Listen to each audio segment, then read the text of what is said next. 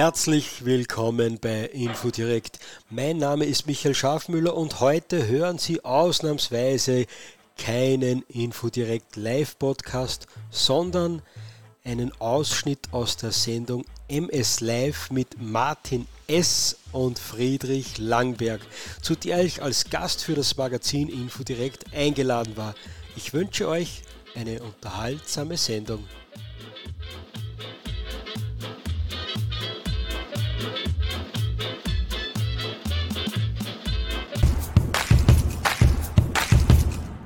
Haben heute, wie ihr seht, auch nicht hitzefrei gemacht, sondern warten heute mit einem ganz besonders tollen Gast auf. Und ich bitte dich, lieber Friedrich, anzukündigen, wer unser Gast des Monats ist.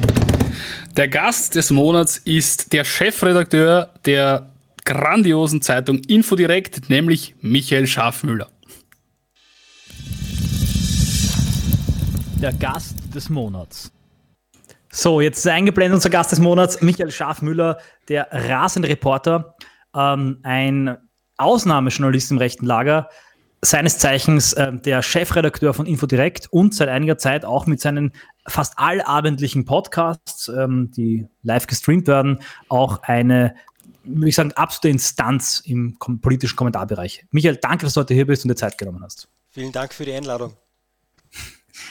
Ähm, die Einladung übrigens, gleich, gleich am Anfang, ähm, ist auch geschuldet einer Umfrage, die wir im Rahmen unseres freundlichen Teams an Mäzenen diese Sendung nicht nur ertragen, sondern auch finanziell mittragen, äh, gestartet haben. Und ähm, aufgrund dieser Umfrage haben wir Michael eingeladen. Ihr wollt ihn sehen, ihr habt ihn. Heute werden wir gemeinsam mit ihm die Nachrichten ähm, Gewitterlage durchpflügen und dann aber vor allem auch mit ihm über seine eigenen Ansichten und seine ähm, eigenen Erfahrungen im Bereich der patriotischen Pressearbeit sprechen. In dem Sinne begrüße ich herzlich heute alle. Friedrich, wie viele schauen auf Trovo Live zu?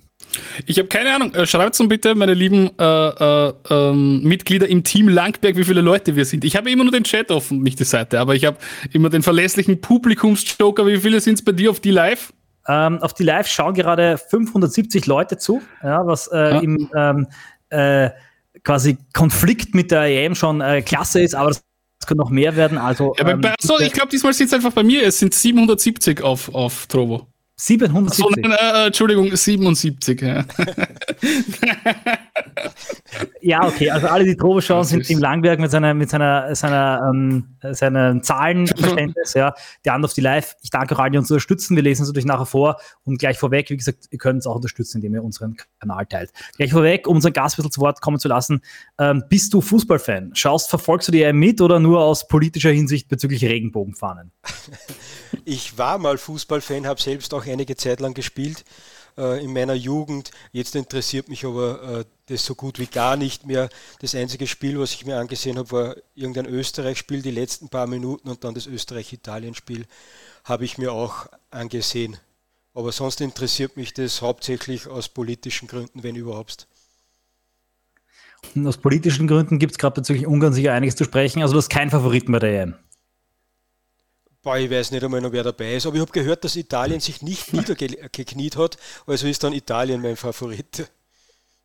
Sehe ich auch so. Für mich sind die, die sich nicht hinknien, meine Favoriten. Ich habe die EM nur verfolgt. Ich habe irrsinnig, ich, zum ersten Mal im Leben habe ich wirklich gehofft, dass die Deutschen verlieren. Weil normalerweise bei so Großereignissen fliegen wir Österreich sofort raus. Dann habe ich immer zu Deutschland gehalten.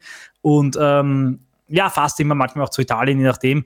Und äh, jetzt habe ich wirklich so gehofft, dass Ungarn gewinnt und diese Regenbogentruppe und diesen Regenbogentrottel da, diesen Neuer, wie er heißt, da in die Schranken verweisen. Das hat leider nicht geklappt. Österreich hat auch nicht gewonnen. Da muss ich sagen, ist mir nochmal dieser klassische Fußballpatriotismus erwacht, als wir dann doch wirklich sehr gut gespielt haben. Und jetzt habe ich mich einfach wieder beleidigt und enttäuscht aus dem EM-Spiel zurückgezogen. Und EM, aber die Leute im Live-Chat posten immer wieder den Spielstand rein. Also Leute, braucht das Spiel gar nicht sehen. Ihr habt einen Live-Ticker und interessanten politischen Kommentar zum Tagesgeschehen. Wir wollen auch gleich anfangen mit unserem Nachrichtenblitz. Da fehlt übrigens noch ein Intro, fällt mir gerade ein, da muss man noch ein geiles Intro erzeugen. Ja. Wir ähm, betrachten einfach einige kurze Meldungen aus Österreich, Deutschland, dem Ausland.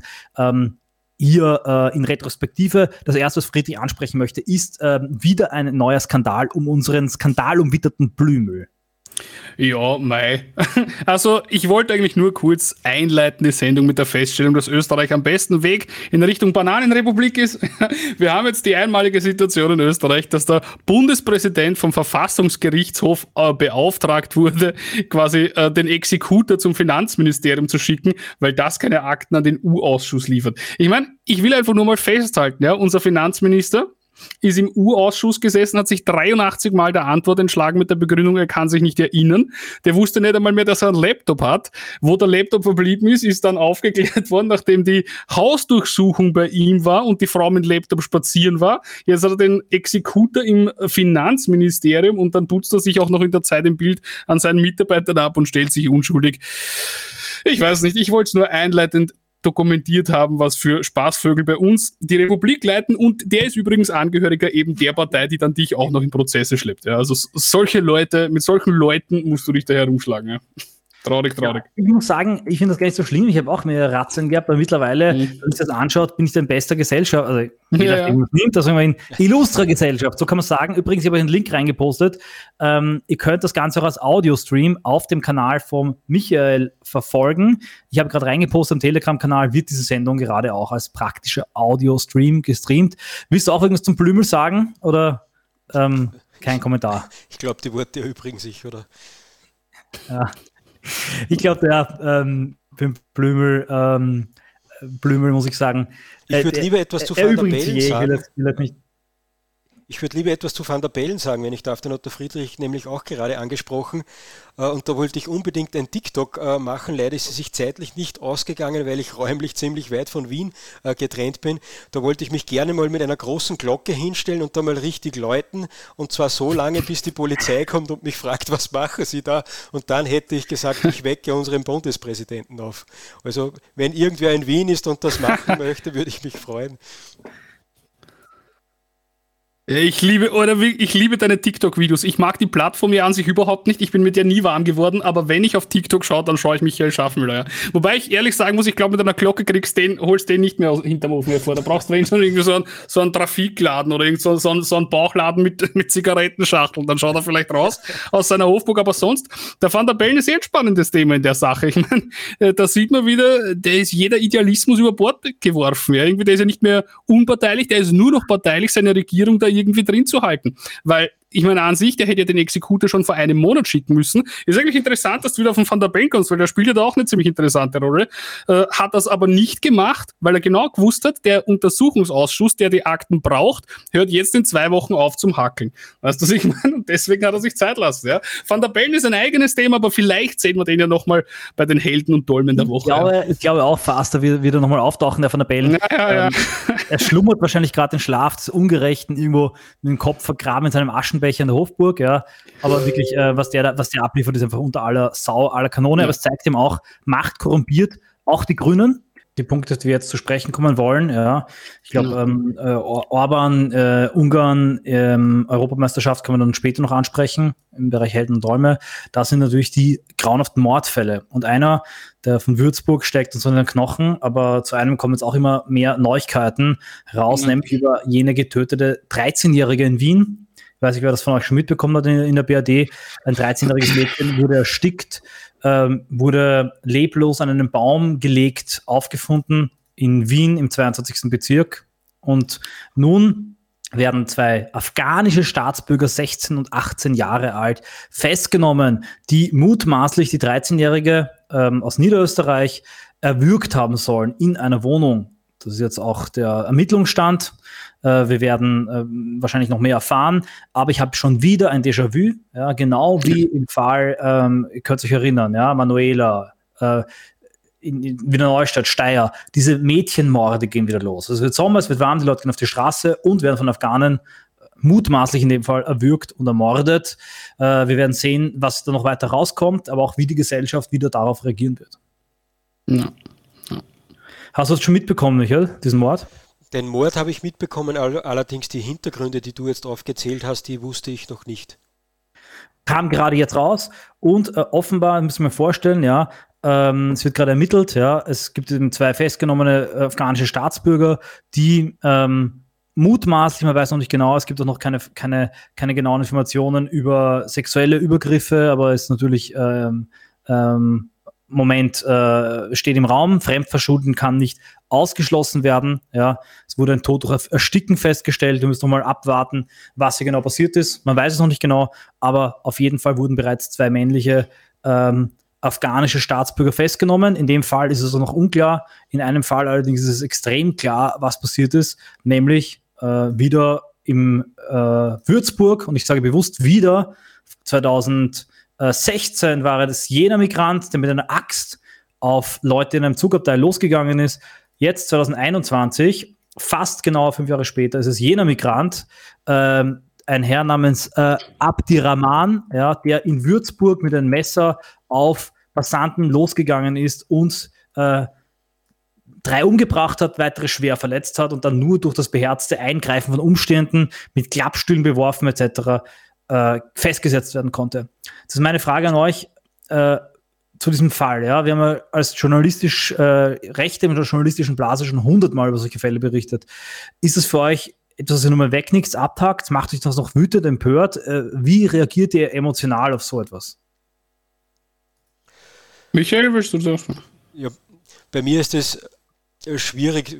Es kommen immer wieder solche Fälle vor, wir wissen es ja und du hast es ja aufgezählt und das merkt man auch in der breiten Masse, glaube ich, äh, dass die, die, die Empörung äh, da schon langsam verloren geht, weil man es gewohnt ist. Ich meine, wenn man sich das Bild jetzt anschaut, dass der genau unter der Regenbogenflagge mit FFP2-Maske mit einem Messer herumläuft, äh, das ist schon so absurd, aber es regt kaum mehr jemanden auf und ich glaube, der Grund dafür ist auch, weil die Medien natürlich äh, die etablierten Medien, wenn die Tat geschehen ist, äh, versuchen, so lange wie möglich die konkreten Informationen äh, zu unterdrücken und sagen, äh, bitte keine Bilder zeigen. Dann äh, sagt die, in der Tagesschau heißt man weiß nichts äh, zu den Hintergründen vom Täter.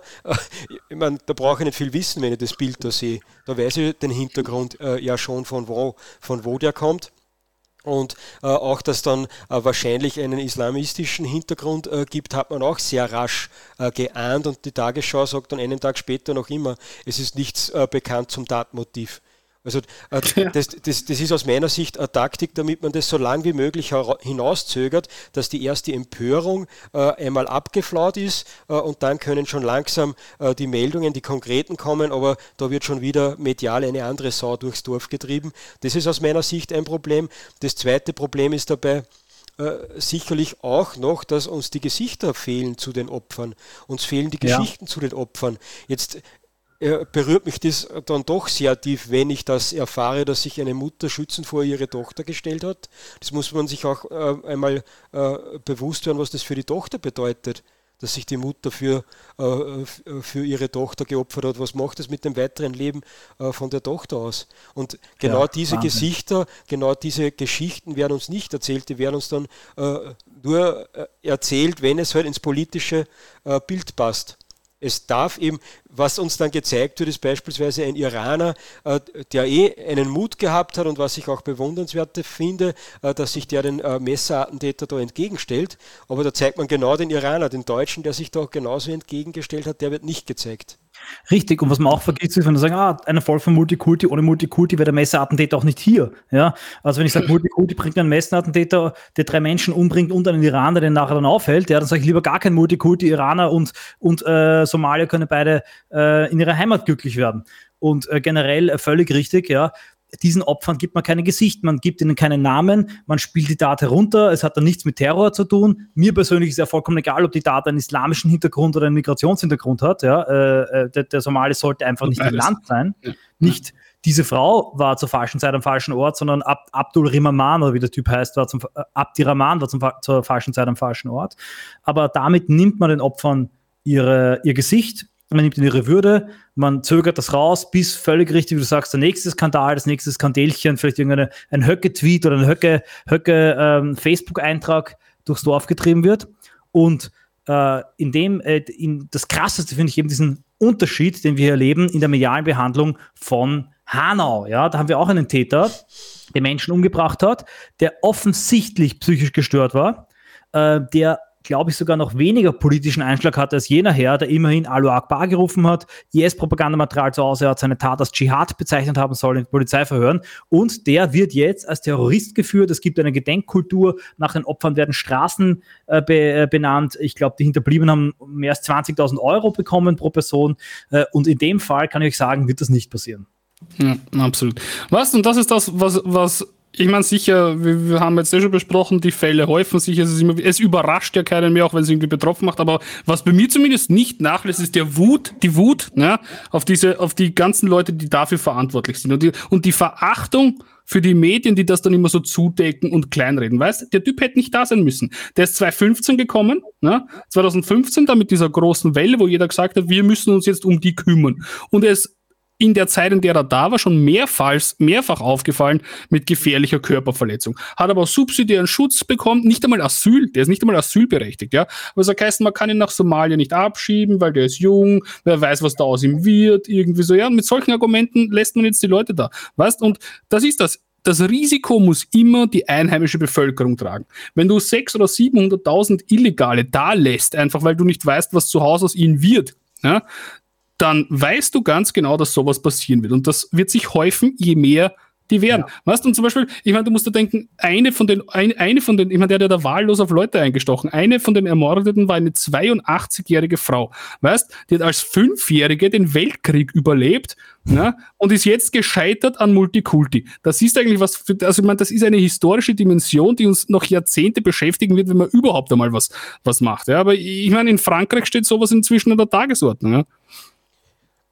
Was, was vielleicht auch noch äh, wichtig ist anzumerken, zumindest hat mir das äh, die, äh, den Wahnsinn der Tat verdeutlicht. In Wien sind äh, fünf Menschen ermordet worden, glaube ich, auf ähnliche Weise. In Würzburg waren es drei, aber darüber wird kaum berichtet. Das hat aus meiner Sicht die, dieselbe Qualität eigentlich äh, wie das, was in Wien passiert ist. In Wien war es zumindest in Österreich noch ein Aufschrei, da, da war es europaweit, hat man äh, einige Meldungen gehört und da in Würzburg interessiert es schon niemanden mehr. Und wahllos hat er angeblich nicht in die Menge gestochen, weil sie äh, bewusst Frauen ausgesucht hat und wahrscheinlich. Ja, ja nur Frauen, das stimmt. Ja. Ja. Also bewusst alte und schwache hat auch dieser Bundeswehrsoldat. Elfjähriges Mädchen war aber auch dabei. Ja. ja. Stell dir vor, dein Kind kommt nicht nach Hause. Ich fand, was auch der Michael gesagt hat, stell dir vor, deine Mutter ist tot und du wächst dann auf mit dem Be Bewusstsein, dass deine Mutter sich von einem bloßfüßigen Somalier äh, vor dich geworfen hat, ja, um quasi die Klinge aufzufangen. Also es sind unfassbare Schicksale und viele andere Schicksale, jeder von diesen Fällen, ja, von diesen Namen, die dann schon, die wir vergessen, weil keine Straßen benannt werden, weil es keine Gedenkrituale gibt, ja, keine Banner gemalt werden oder zu wenig Banner gemalt werden, ja, ähm, hat ein Schicksal nach sich gezogen. Und ich finde auch die Reaktionen sehr interessant. Zum Beispiel haben wir eine Reaktion von Münchner Merkur. Ich weiß nicht, ob ihr das schon gesehen habt, ja. Passanten hetzen mutmaßlichen Täter und werfen Stühle. Unfassbare Jagdszenen sieht der Münchner Merkur hier. Ja, und weißt, genau, das habe ich schon gesehen, du hast das auf Telegram geteilt, ja. Und da denke ich immer, wenn ich sowas lese, an diese äh, von Donald Trump damals in die Debatte geworfenen Worte von den Feinden des Volkes. Weißt, das sind die Feinde des Volkes. Und zwar, zwar konkret. 2015 haben sie sich dagegen gestemmt, dass die Grenzen geschützt werden. Jetzt stemmen sie sich seit fünf Jahren dagegen, dass die Leute abgeschoben werden. Und immer wenn sowas passiert, sind die Einheimischen entweder die Trotteln oder die Täter. Und wenn es dann einen Täter jagen oder wenigstens Schach halten, ich meine, die hätten mehr nach dem schmeißen sollen wollen als, als irgendwelche Gartenstühle, ja. Aber das ist dann eine Hetzjagd gegen äh, einen mutmaßlichen Täter, weil er könnte ja unschuldig sein. Ich meine, das ist so lächerlich. Ja, dass ich, weißt, ich meine, sagen wir so, bei den Tätern, die da reinkommen und bei den ganzen Leuten, okay, da, da habe ich noch, man kein Mitgefühl, aber da verstehe ich zumindest, wie das zustande kommt. Die sind halt irgendwie woanders sozialisiert und sind halt mit ihren rauen Sitten da nicht äh, ja, zivilisierbar. Aber die Medien, ja, die Journalisten, die das alles wissen, die die ganzen Hintergründe kennen und trotzdem nach fünf Jahren nach so einem Mist schreiben. Weißt du, die können alle in den Hungerturm. Die können sofort irgendwie entlassen, die können, die können eingesperrt, ihre Medien dicht gemacht, weil das, wenn man das ist, das ist aktive Propaganda gegen die eigene Bevölkerung. Sowas regt mich noch mehr auf, ja, als, als die Daten an sich. Ich meine, gut, die Daten sind mehr emotional berührend, aber das sind Mittäter. Die Journalisten, die so einen Schei so einen Schwachsinn schreiben, sind Mittäter, absolut. Ja, aber was, was, sollen die anders schreiben? Die müssten ja dann eingestehen, dass sie äh, ihr Leben lang die ja. falsche Ideologie ja. verfolgt hätten. Da völlig dann richtig, völlig dass richtig. mit seinen Berichten 2015, wie er gefordert hat, Grenzen aufmachen, äh, äh, dass er da wahrscheinlich eine Mitschuld trägt, wenn solche Leute ins Land kommen. Wobei es ist interessant, die, die sehen ja das ganz anders. Die sagen ja, es ist egal, ob der Somalier jetzt in Somalia, äh, in Somalien äh, jetzt zwei, äh, drei Menschen absticht oder ob er das in Deutschland macht. Mensch ist ja Mensch. Ja, aber äh, die Hautfarbe des Somalis und Herkunft ist vollkommen egal, darüber dürfen wir nicht reden. Aber zeitgleich, und das ist auch ein gutes Meme, das ich einblenden möchte, ja, von dem Framing GmbH, ähm, wenn Migranten Zivilcourage zeigen, dann werden die als große Helden großgebracht. Also in diesem Doppeldenken, auch in Wien, wird einerseits die Herkunft des Täters äh, völlig ausgeblendet, Nationalität Arschloch, aber die Herkunft von Migranten, ja, die, die dann äh, den Täter aufhalten wollen, die wird hervorgekehrt. Also wir dürfen quasi auf die Herkunft nur schauen, wenn ähm, der Migrationshintergrund, ja, der Migrations, mit Migrationshintergrund behaftet etwas Positives gemacht hat. Wenn er was Negatives gemacht hat, dann muss uns die Herkunft egal sein. Und das quasi zum Teil im selben Atemzug und selben Satz von den Leuten. Weißt, aber ich finde gar nicht, man soll ruhig beides sagen. Und zwar aus folgendem Grund. Es gibt überall in jedem Land, wo es viele Täter gibt, dann oft auch irgendwelche Leute, die halt notgedrungenerweise zu Helden werden. Du importierst einfach durch die Masseneinwanderung rauere, brutalere Sitten, ne, auf die dann natürlich auch Migranten reagieren und zwar positiv. Ich finde, man soll das ruhig positiv hervorheben, aber halt auch das Negative. Und ich habe halt den Standpunkt, ich will beides da nicht haben. Ich brauche keine Helden und keine Täter und keine Attentäter da, weil wenn du die Grenzen dicht hältst, dann bleiben die, wo die sind. Ne? Also ich weiß nicht, was, was sich die Leute dann denken und immer, wenn man, wenn man dann sagt, irgendwie, wir müssen die Grenzen zuhalten und so weiter, ist, ja, aber wir müssen jetzt erst einmal die Fluchtursachen bekämpfen. Die Fluchtursachen bekämpfen. Weißt du, was Fluchtursachen be bekämpfen auf praktisch praktisch übersetzt heißt, wir lassen die Grenzen offen, bis wir die Welt gerettet haben. Weißt du, das ist das, was sich diese Leute vorstellen. Und diese Welt ist nicht zu retten und erst recht nicht von dem immer kleiner werdenden Europa. Was soll man da jetzt irgendwie für einen Einfluss auf die restlichen neuneinhalb Milliarden Menschen oder neun Milliarden Menschen, die wir bald sind haben? Also als müssten wir jetzt erst die Welt ordnen, erziehen, schlichten, zivilisieren, befrieden, ja, und dann haben wir auch das Recht, unsere Grenzen zu schützen. Aber davor müssen wir uns sowas halt gefallen lassen. Und wir, ja, wir müssen halt immer drauf, auf, auf das Glück setzen und darauf hoffen, dass wir für jeden Terroristen, den wir versehentlich damit einfangen und mit importieren, auch einen Helden haben, der die Kugeln für ihn abfangt. Aber so wird es halt nicht spielen. Ja, wir haben da jetzt, ein, wir haben da jetzt irgendwie äh, drei Tote und sechs oder sieben Schwerverletzte von einem elfjährigen Mädchen bis zu einer 82-jährigen Frau, die noch leben könnten, wenn die Behörden ihre Arbeit gemacht hätten und die Medien nicht so verlogene Bastarde wären, die sowas immer zudecken. Weißt du, was ich meine? Dieser ganze Schwachsinn, dieser Toleranzkult mit seinen bunten Fahnen und Multikulti und so weiter hat drei Menschen das Leben gekostet und sechs Menschen schwer verletzt und massiv beschädigt, die ganzen Familien rundherum wahrscheinlich für den Rest ihres Lebens traumatisiert, damit der da sein muss, der nicht mal Asyl hat und eh schon als, als, als, als ähm, Gewaltgefährder bekannt, weißt du? Und dafür braucht nicht niemand Verständnis. Der, der Würzburger Integrationsbeirat widerspricht dir. Der sieht ja. als größte Sorge Auswirkungen auf das eigene Leben der somalischen Community. Die Soma somalische Community, das ist kein Fake-Artikel, ist nach Angeben des Ausländer- und Integrationsbeirats jetzt tief verunsichert. Sie befürchten mhm. Auswirkungen auf das eigene Leben. Also ein Somalier messert als äh, Black Lives Matter äh, Deutsche nieder und die somalische Community befürchtet die Auswirkungen auf ihr, auf ihr eigenes Leben in Deutschland und deshalb müsse jetzt daran gearbeitet werden, die Tat nicht in pauschale Anschuldigungen umzuschlagen. Ja? ja. Und was ist die, die Konsequenz? Mehr psychische Unterstützung für Geflüchtete soll heißen mehr Geld für die Asylindustrie und Asylmafia. Ja, und weil wir noch bei den Reaktionen sind, ich meine, das habe ich auch. Äh, Was ich aber vielleicht Achso, Entschuldigung. Sagen, das bin ich ganz gewohnt, dass wir uns immer, dass wir. Naja. Wenn es mir ganz wichtig ist, dann, dann spiele ich da von meinem Soundboard irgendeinen ganz äh, äh, schrägen Sound ab. Du kriegst einen Basser, einen Basser, ja. ja äh, äh ich weiß nicht, ich war das Wochenende nicht ganz fit äh, und darum fehlt mir vielleicht die Energie, dass ich mich darüber so aufrege. aber das Ganze ist ja eingebettet in eine große Erzählung. Und äh, von dieser großen Erzählung heraus ist das alles ganz logisch zu verstehen aus meiner Sicht. Multikultur, Einwanderung ist gut und folgedessen muss natürlich alles, was gut ist, verstärkt werden und alles, was negativ ist, unter den Tisch gekehrt werden.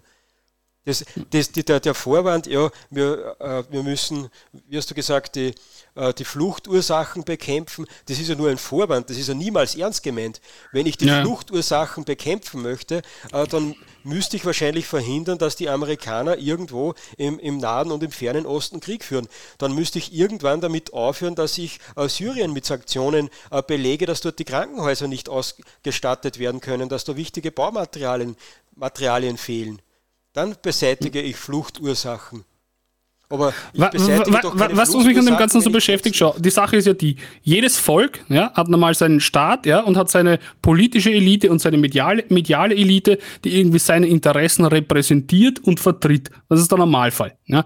Und da haben wir jetzt eine Konfliktsituation. Wir haben Millionen, wenn nicht Milliarden von Migranten, die gerne da wären. Na? Und wir haben eine einheimische Bevölkerung, für die das im besten Fall nur ein wirtschaftlicher Schaden ist, oft aber halt auch ein sicherheitspolitischer, kultureller äh, äh, äh und ja, was wir halt da eben gerade gesehen haben. Ja? Das, aber das ist, das ist der Knackpunkt, dass diese Interessenslage entgegengesetzt ist. Das ist jetzt nicht hm, irgendwie so äh, die große Überraschung. Was einfach das Skurrile an der Situation ist, ist, dass unsere mediale und unsere politische Elite auf Seiten derer ist, die uns schaden durch ihre Einwanderung. Das heißt, gegen uns, für die. Und deswegen hänge ich mich so gerne auf von diesem Begriff Feinde des Volkes. Weil ich meine, normal wär, müsste das umgekehrt sein. Normal, ich will, gar nicht sagen, dass das dann das Bessere ist oder dass jetzt sowas wie Erdogan oder Putin, so wenn immer das eigene ein bisschen überhöht wird, ja, dass, dass, dass, ich, das, dass ich mir das wünschen würde. Ich wäre schon froh, wenn es ausgeglichen und objektiv wäre. Aber die drehen den Spieß um und der Einheimische ist immer der, der es entweder zu ertragen hat oder selber der Täter, von dem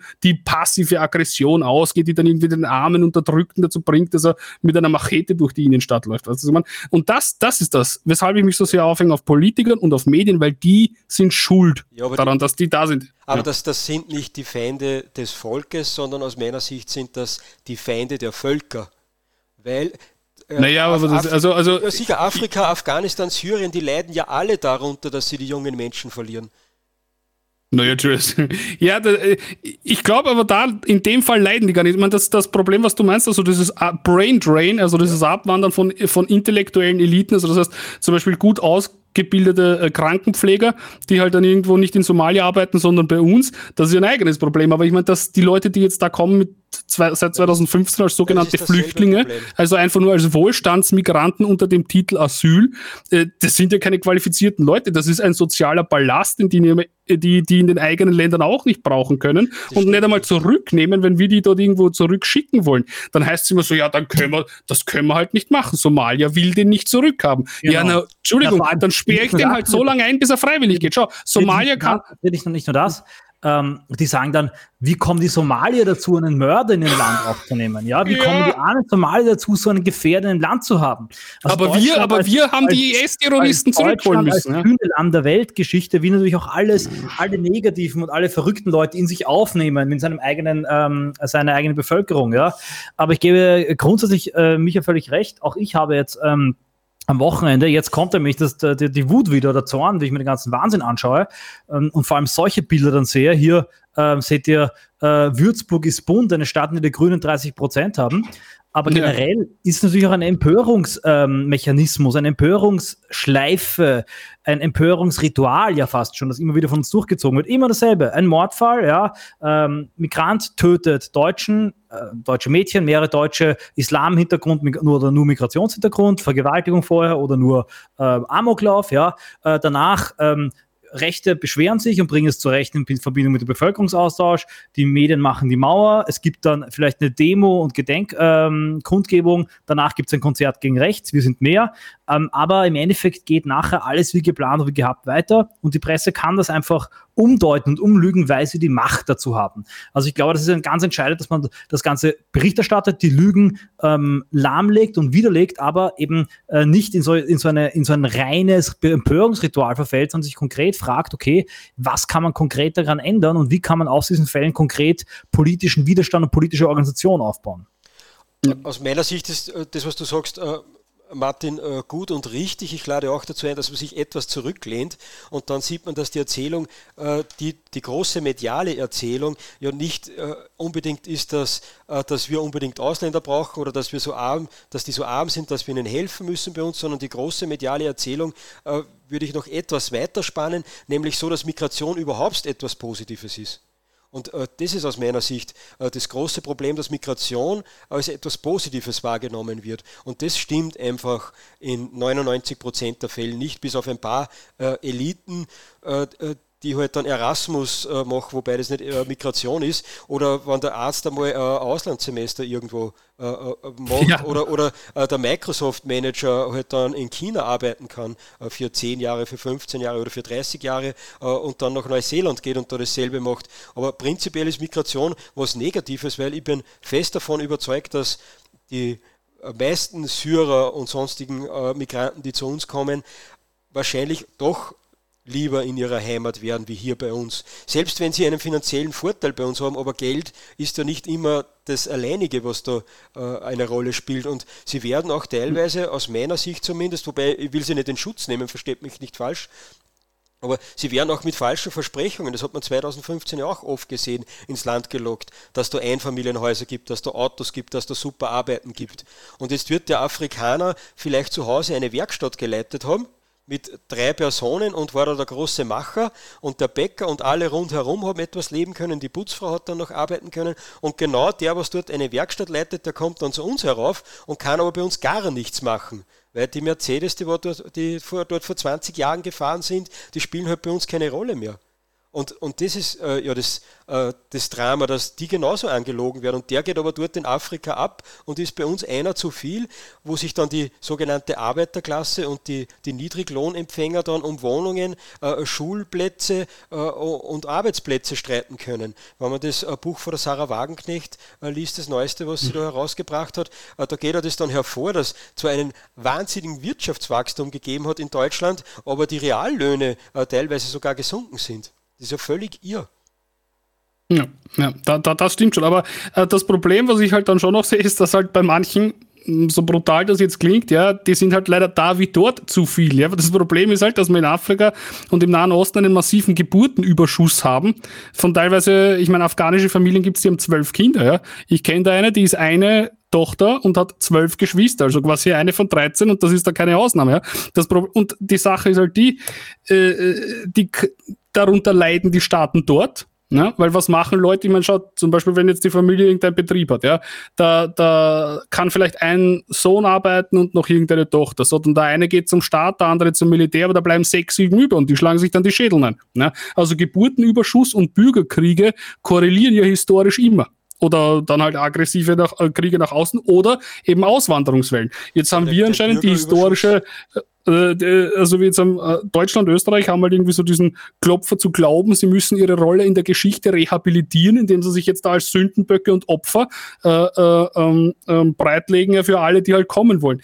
Aber die Sache ist die, die Konflikte haben dann halt wir da. Und dort werden es auch nicht kleiner, weil auf jeden, der da auswandert, kommen ja schon zwei nach. Ja? Also die Sache, die, die Völker wachsen halt dort. Ja? Ich meine, ich will jetzt nicht sagen, dass das leicht ist, nur die Frage, ich weiß halt nicht, weil halt immer das, dieses Mantra von Fluchtursachen bekämpfen, das so breit getreten wird, haben wir schon gesagt, ernst kann es nicht gemeint sein, weil es ja vor allem auch nicht möglich ist. Wie soll Europa die Geburtenrate von Pakistan beeinflussen? Das geht nicht genau, den, den Geburtenüberschuss, den können wir in Europa äh, nicht aufnehmen und ausgleichen, aber die Menschen, die was dann von dort zu uns kommen, die gehen in dem Land schon ab, weil es sind die einzigen, die dort äh, Leistungen erbracht haben. Und wenn wir äh, diese Menschen abschöpfen, da gibt es in der Sarah Wagenknecht, ihrem Buch, gibt es da herrliche Statistiken dazu und Zahlen, dass die, die, dass die haufenweise Ärzte raufkommen, und und und. Ja, naja, aber die Ärzte stechen ja dann nicht die Leute ab. Ja. Wenn, ich da, wenn ich kurz was dazu sagen darf, also ich, ich glaube, ich gebe euch beiden recht. Einerseits dem, dem Friedrich, der sagt, wir können nicht alle Fluchtursachen, sprich Auswanderungsgründe aufheben, vor allem weil tatsächlich diese Länder aufgrund von Entwicklungshilfe einen riesigen Boom an mhm. Bevölkerung mhm. erlebt haben, den sie auf die Art und Weise noch gar nicht aushalten, trotz ständiger Entwicklungshilfe. Äh, und zweitens, weil es natürlich immer auch, ähm, wenn man hier, wenn man in diesen Ländern Aufbauprojekte macht, einfacher ist, ja, bevor man sein eigenes Land aufbauen kann, einfach ähm, paar Kilometer weiter in das gemachte Nest zu fahren. Ja, also ich glaube, diesen, diesen Migrationsdruck wird es immer geben, aber ich glaube, ja. dass wir eben, indem wir ihn hier aufnehmen, ihm keine Grenzen setzen, völlig richtig, wie du sagst, nämlich, ähm, dass die Leute, die das Potenzial hätten, dort die Lage zu verbessern, diesen Ländern wegnehmen. Also großteils kommen Leute rein, die weder hier noch dort viel erreichen können, ja, die einfach eine aufgeschwemmte Masse an, an ähm, Migration Buckle, also einem Bevölkerungsboom äh, sind, aber genau die Leute, die tatsächlich auch etwas machen, erreichen wollen, diese Leute tatsächlich, ja, die ähm, äh, werden durch eine Auswanderungspolitik auch aufgenommen. Allerdings in der Regel nicht von Europa, sondern von klassischen elitären Einwanderungsländern wie Kanada, USA, etc. Ja, also tatsächlich haben wir eine Massenmigration, das beschreibt auch Collier sehr gut, das beschreibt Zifferle sehr gut äh, und viele andere Migrationsforscher von Leuten, die Versorgungssuchende sind. Und diese Masseneinwanderung schreckt sogar potenzielle qualifizierte Einwanderer ab. Ja. Beides mhm. nicht, die haben das Qualifizierte und auch diese Versorgungssuchenden zu Hause bleiben, ihre Heimaten aufbauen. Aber ich gebe dir völlig recht, man muss hier dieses Narrativ ja, der angeblich moralischen Überlegenheit brechen. Und bitte, darf ich das noch sagen? Weil ähm, nur falls da jetzt ein falscher Eindruck entstanden ist, Michael, ich gebe dir auch völlig recht. Ja? Ich, ich sehe nur, dass das halt irgendwie zwei, zwei, zwei verschiedene Arten von Migration sind. Ähm, nur bei uns heißt es ja dann oft, wenn man irgendwie so, so sich gut menschlich präsentieren will, heißt es ja, es ist ja unverantwortlich, die abzuschieben, weil wir brauchen eh Fachkräfte. Erstens einmal, die Fachkräfte sieht man dann halt relativ selten aber sogar wenn, wenn es sie gäbe, ja, angenommen, du holst jetzt wirklich Fachkräfte ähm, ähm, aus diesen Dritte Weltländern zu uns nach Europa, dann hast du genau das, wie es der, wie es der Michael auch sagt, du stabilisierst ja diese Lage des Unrechts, ja, weil unser Wirtschaftswachstum, das ist ja das Ziel, also deswegen sagt man, wir brauchen Fachkräfte, damit das Wirtschaftswachstum entweder noch steigen kann oder zumindest auf dem Niveau jetzt gehalten wird. Aber ich meine, wir haben jetzt schon eine wirtschaftliche Situation, dass das Verschwendung Selbstzweck ist. Ne? Also das ist ja eine Art von Überfluss, wo man nicht mehr weiß, wie man das jetzt richtig verteilt und wie man diesen, dieses, das wieder mal auf ein normales Maß reduziert. Ja? Ich meine, Sachen wie kalkulierte Obsoleszenz, also Sachen, dass man Autos und Drucker so baut, dass die möglichst schnell kaputt werden, damit dann möglichst schnell was Neues kaufen musst und so weiter. Also Produktion nicht mehr um was herzustellen, sondern Produktion und Überproduktion als Selbstzweck ist ja an sich schon eine Dekadenzerscheinung. Das soll so eh nicht ewig weitergehen. Äh, äh glaub, und dann jetzt sagen, wir brauchen jetzt so viele Leute aus dem Ausland, ja, mit irgendeiner Ausbildung, Qualifikation, damit wir dieses Werkel am Laufen halten können, damit wir unseren Wohlstand noch weiter aufbauen können und die, weil ihnen dann eben diese Fachkräfte fehlen, weiter am Sand bleiben. Ja, das stabilisiert die Situation Situation, die die Linken vorgeben, eigentlich bekämpfen zu wollen, wenn sie immer plappern, vom Fluchtursachen bekämpfen. Die stabilisieren die Fluchtursachen. Ja, dieses System von Überproduktion, Armut und Massenmigration wird stabilisiert durch das, ja, was die Leute dann so als Lösung verkaufen, nämlich wir integrieren die in unsere Wirtschaft, bla bla bla, alles Blödsinn. Ja. Was ist, und das System bringt dann eben auch solche Mordfälle hervor. Ich möchte, bevor wir jetzt komplett ins Abstrakte gehen, nochmal konkret ja, auf diesen Fall zurückgehen. Er wurde jetzt von der Polizei eben rausgebracht, das war eben die Meldung der beiden Tagverdächtigen, die dann ähm, das ist nochmal wirklich unfassbar drastisch und wird auch in Österreich noch große Wellen schlagen, zurecht, dieses Mädchen ermordet haben. Das ist ein, ein, ähm, ein Bild von ihr, das ist 13-jährige Leonie, ja, die ähm, schwer misshandelt, verprügelt und dann ermordet wurde und eine Leiche quasi zum Sterben bei einem Baum abgelegt wurde ähm, im 22. Bezirk in Wien. Bei diesem Baum haben trauernde Menschen bereits ähm, Kerzen, Blumen abgelegt und äh, jetzt äh, Familie hat einen, einen Aufruf gestartet, an den Täter sich zu stellen nach diesem Mordfall. Die Polizei fahndet auf Hochdruck und tatsächlich wurden jetzt zwei Tatverdächtige, es gilt auch die Unschuldsvermutung, Afghanen festgenommen. Man wird also sehen, was, äh, was sich hier gibt. Ja? Und ähm, es deutet aber alles auf ein Gewaltverbrechen, ähm, Straßenkriminalität und tatsächlich wieder auf äh, Kriminalitäter aus dem Ausland ähm, hin. Ja, also absolut verrückte Sache. Also ich meine, ich muss ehrlich sagen, gut, wir, wir wussten alle noch nichts, wir kannten keine Fakten, aber schau, wenn ich sowas höre, ja, ich wohne jetzt schon länger in Favoriten, wenn ich höre, äh, Mädchen liegt tot am Baum. Ich weiß ganz genau, in welchen Ländern das regelmäßig passiert und ohne es zu, ich, ich würde hätte ich, besäße ich ein Vermögen, würde ich es verwetten, um es zu verdoppeln, dass das keine Einheimischen sind. Weil auch wenn, ich meine, man kennt ja auch jede, jede, in jedem Land gibt es gewisse Tatmuster, ja. Also sicher, ich will nicht sagen, in Österreich ermordet niemand jemanden. In Österreich gibt es auch Gewalt, in Österreich gibt es auch Vergewaltigung. Aufgrund der demografischen Situation ist einer der wenigen Vorteile der Überalterung äh, nicht mehr in der, in dem Ausmaß, wie es vielleicht vor 100 Jahren noch der Fall war, ja. Aber so dieses Erwürgen und einfach in Straßengranulin, das haben wir jetzt schon gehabt aus Syrien, aus dem Irak, aus Afghanistan, aus Pakistan, äh, da weiß ich einfach, was los ist, wenn sowas passiert. Ja, wie gesagt, man muss noch abwarten. Die beiden sind tatverdächtig. Man weiß nicht, ob, es, ob sie es wirklich waren.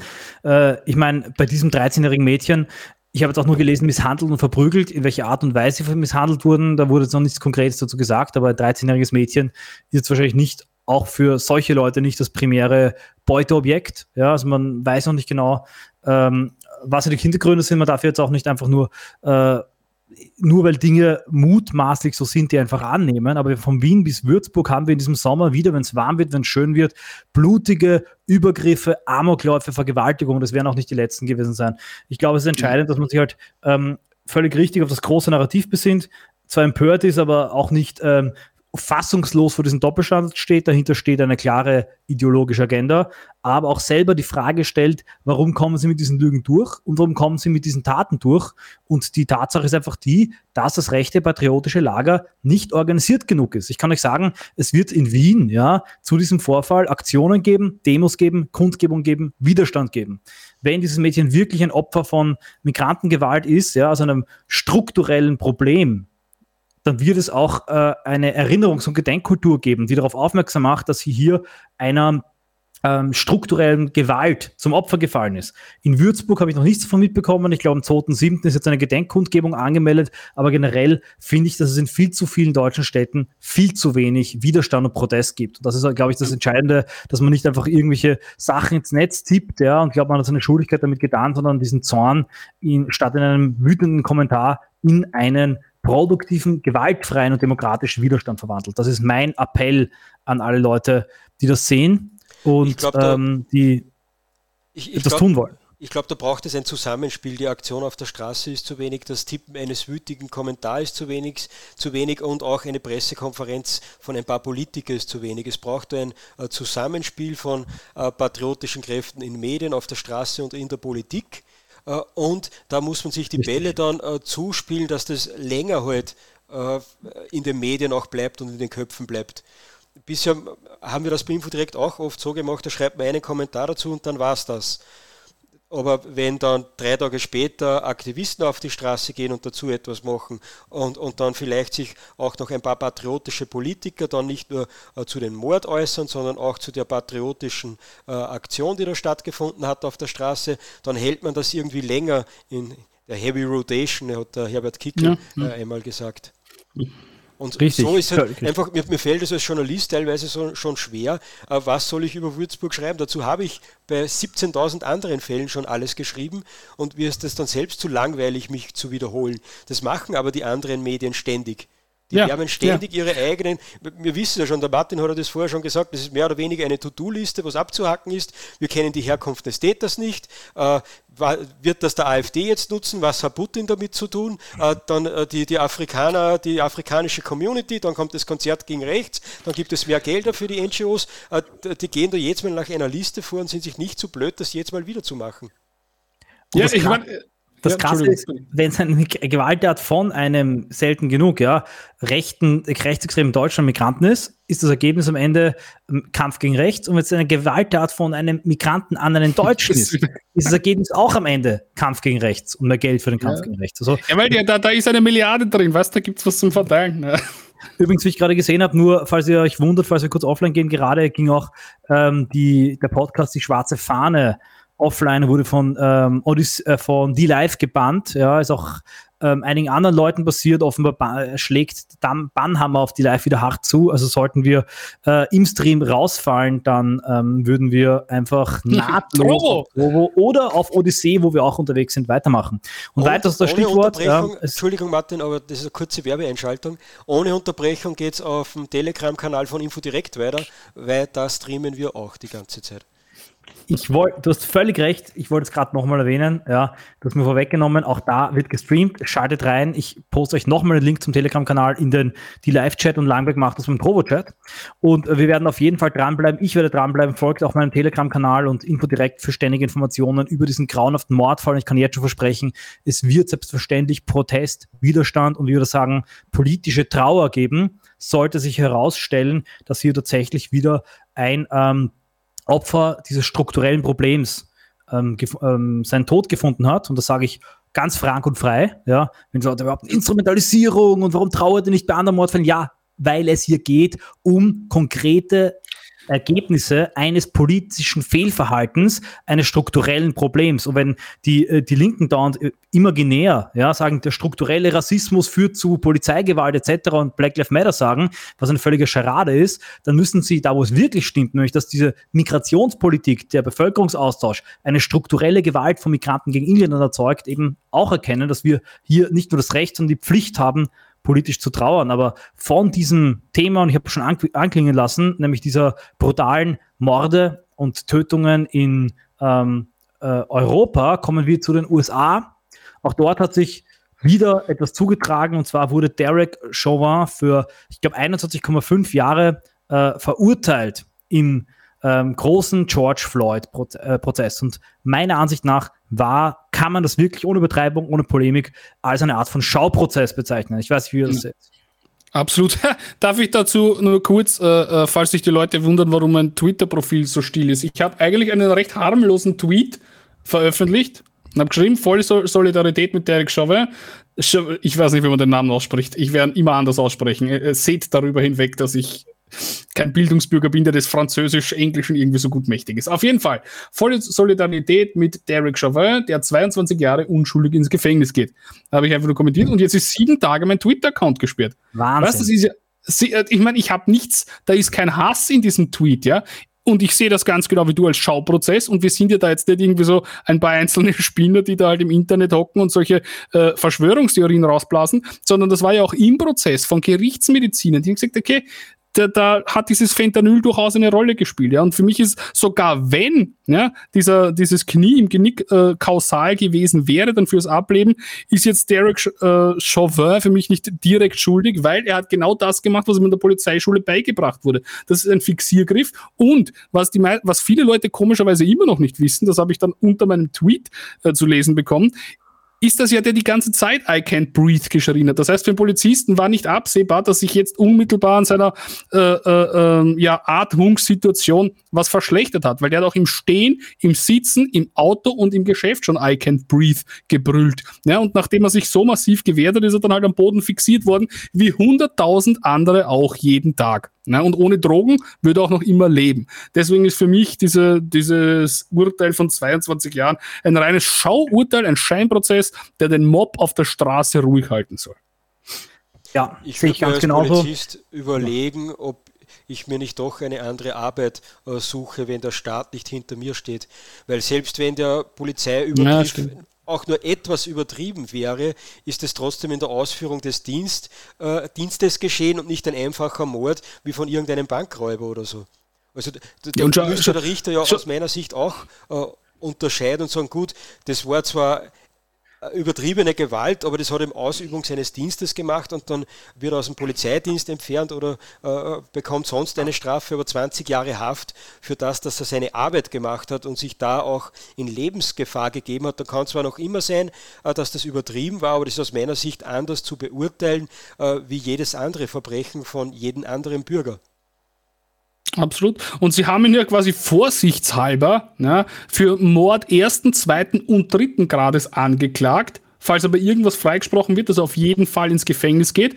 Und ich erinnere an die Geschichten. Martin, du kennst da, du weißt das sicher mehr, weil du bist immer absolut up to date, was diese amerikanischen Sachen auch angeht.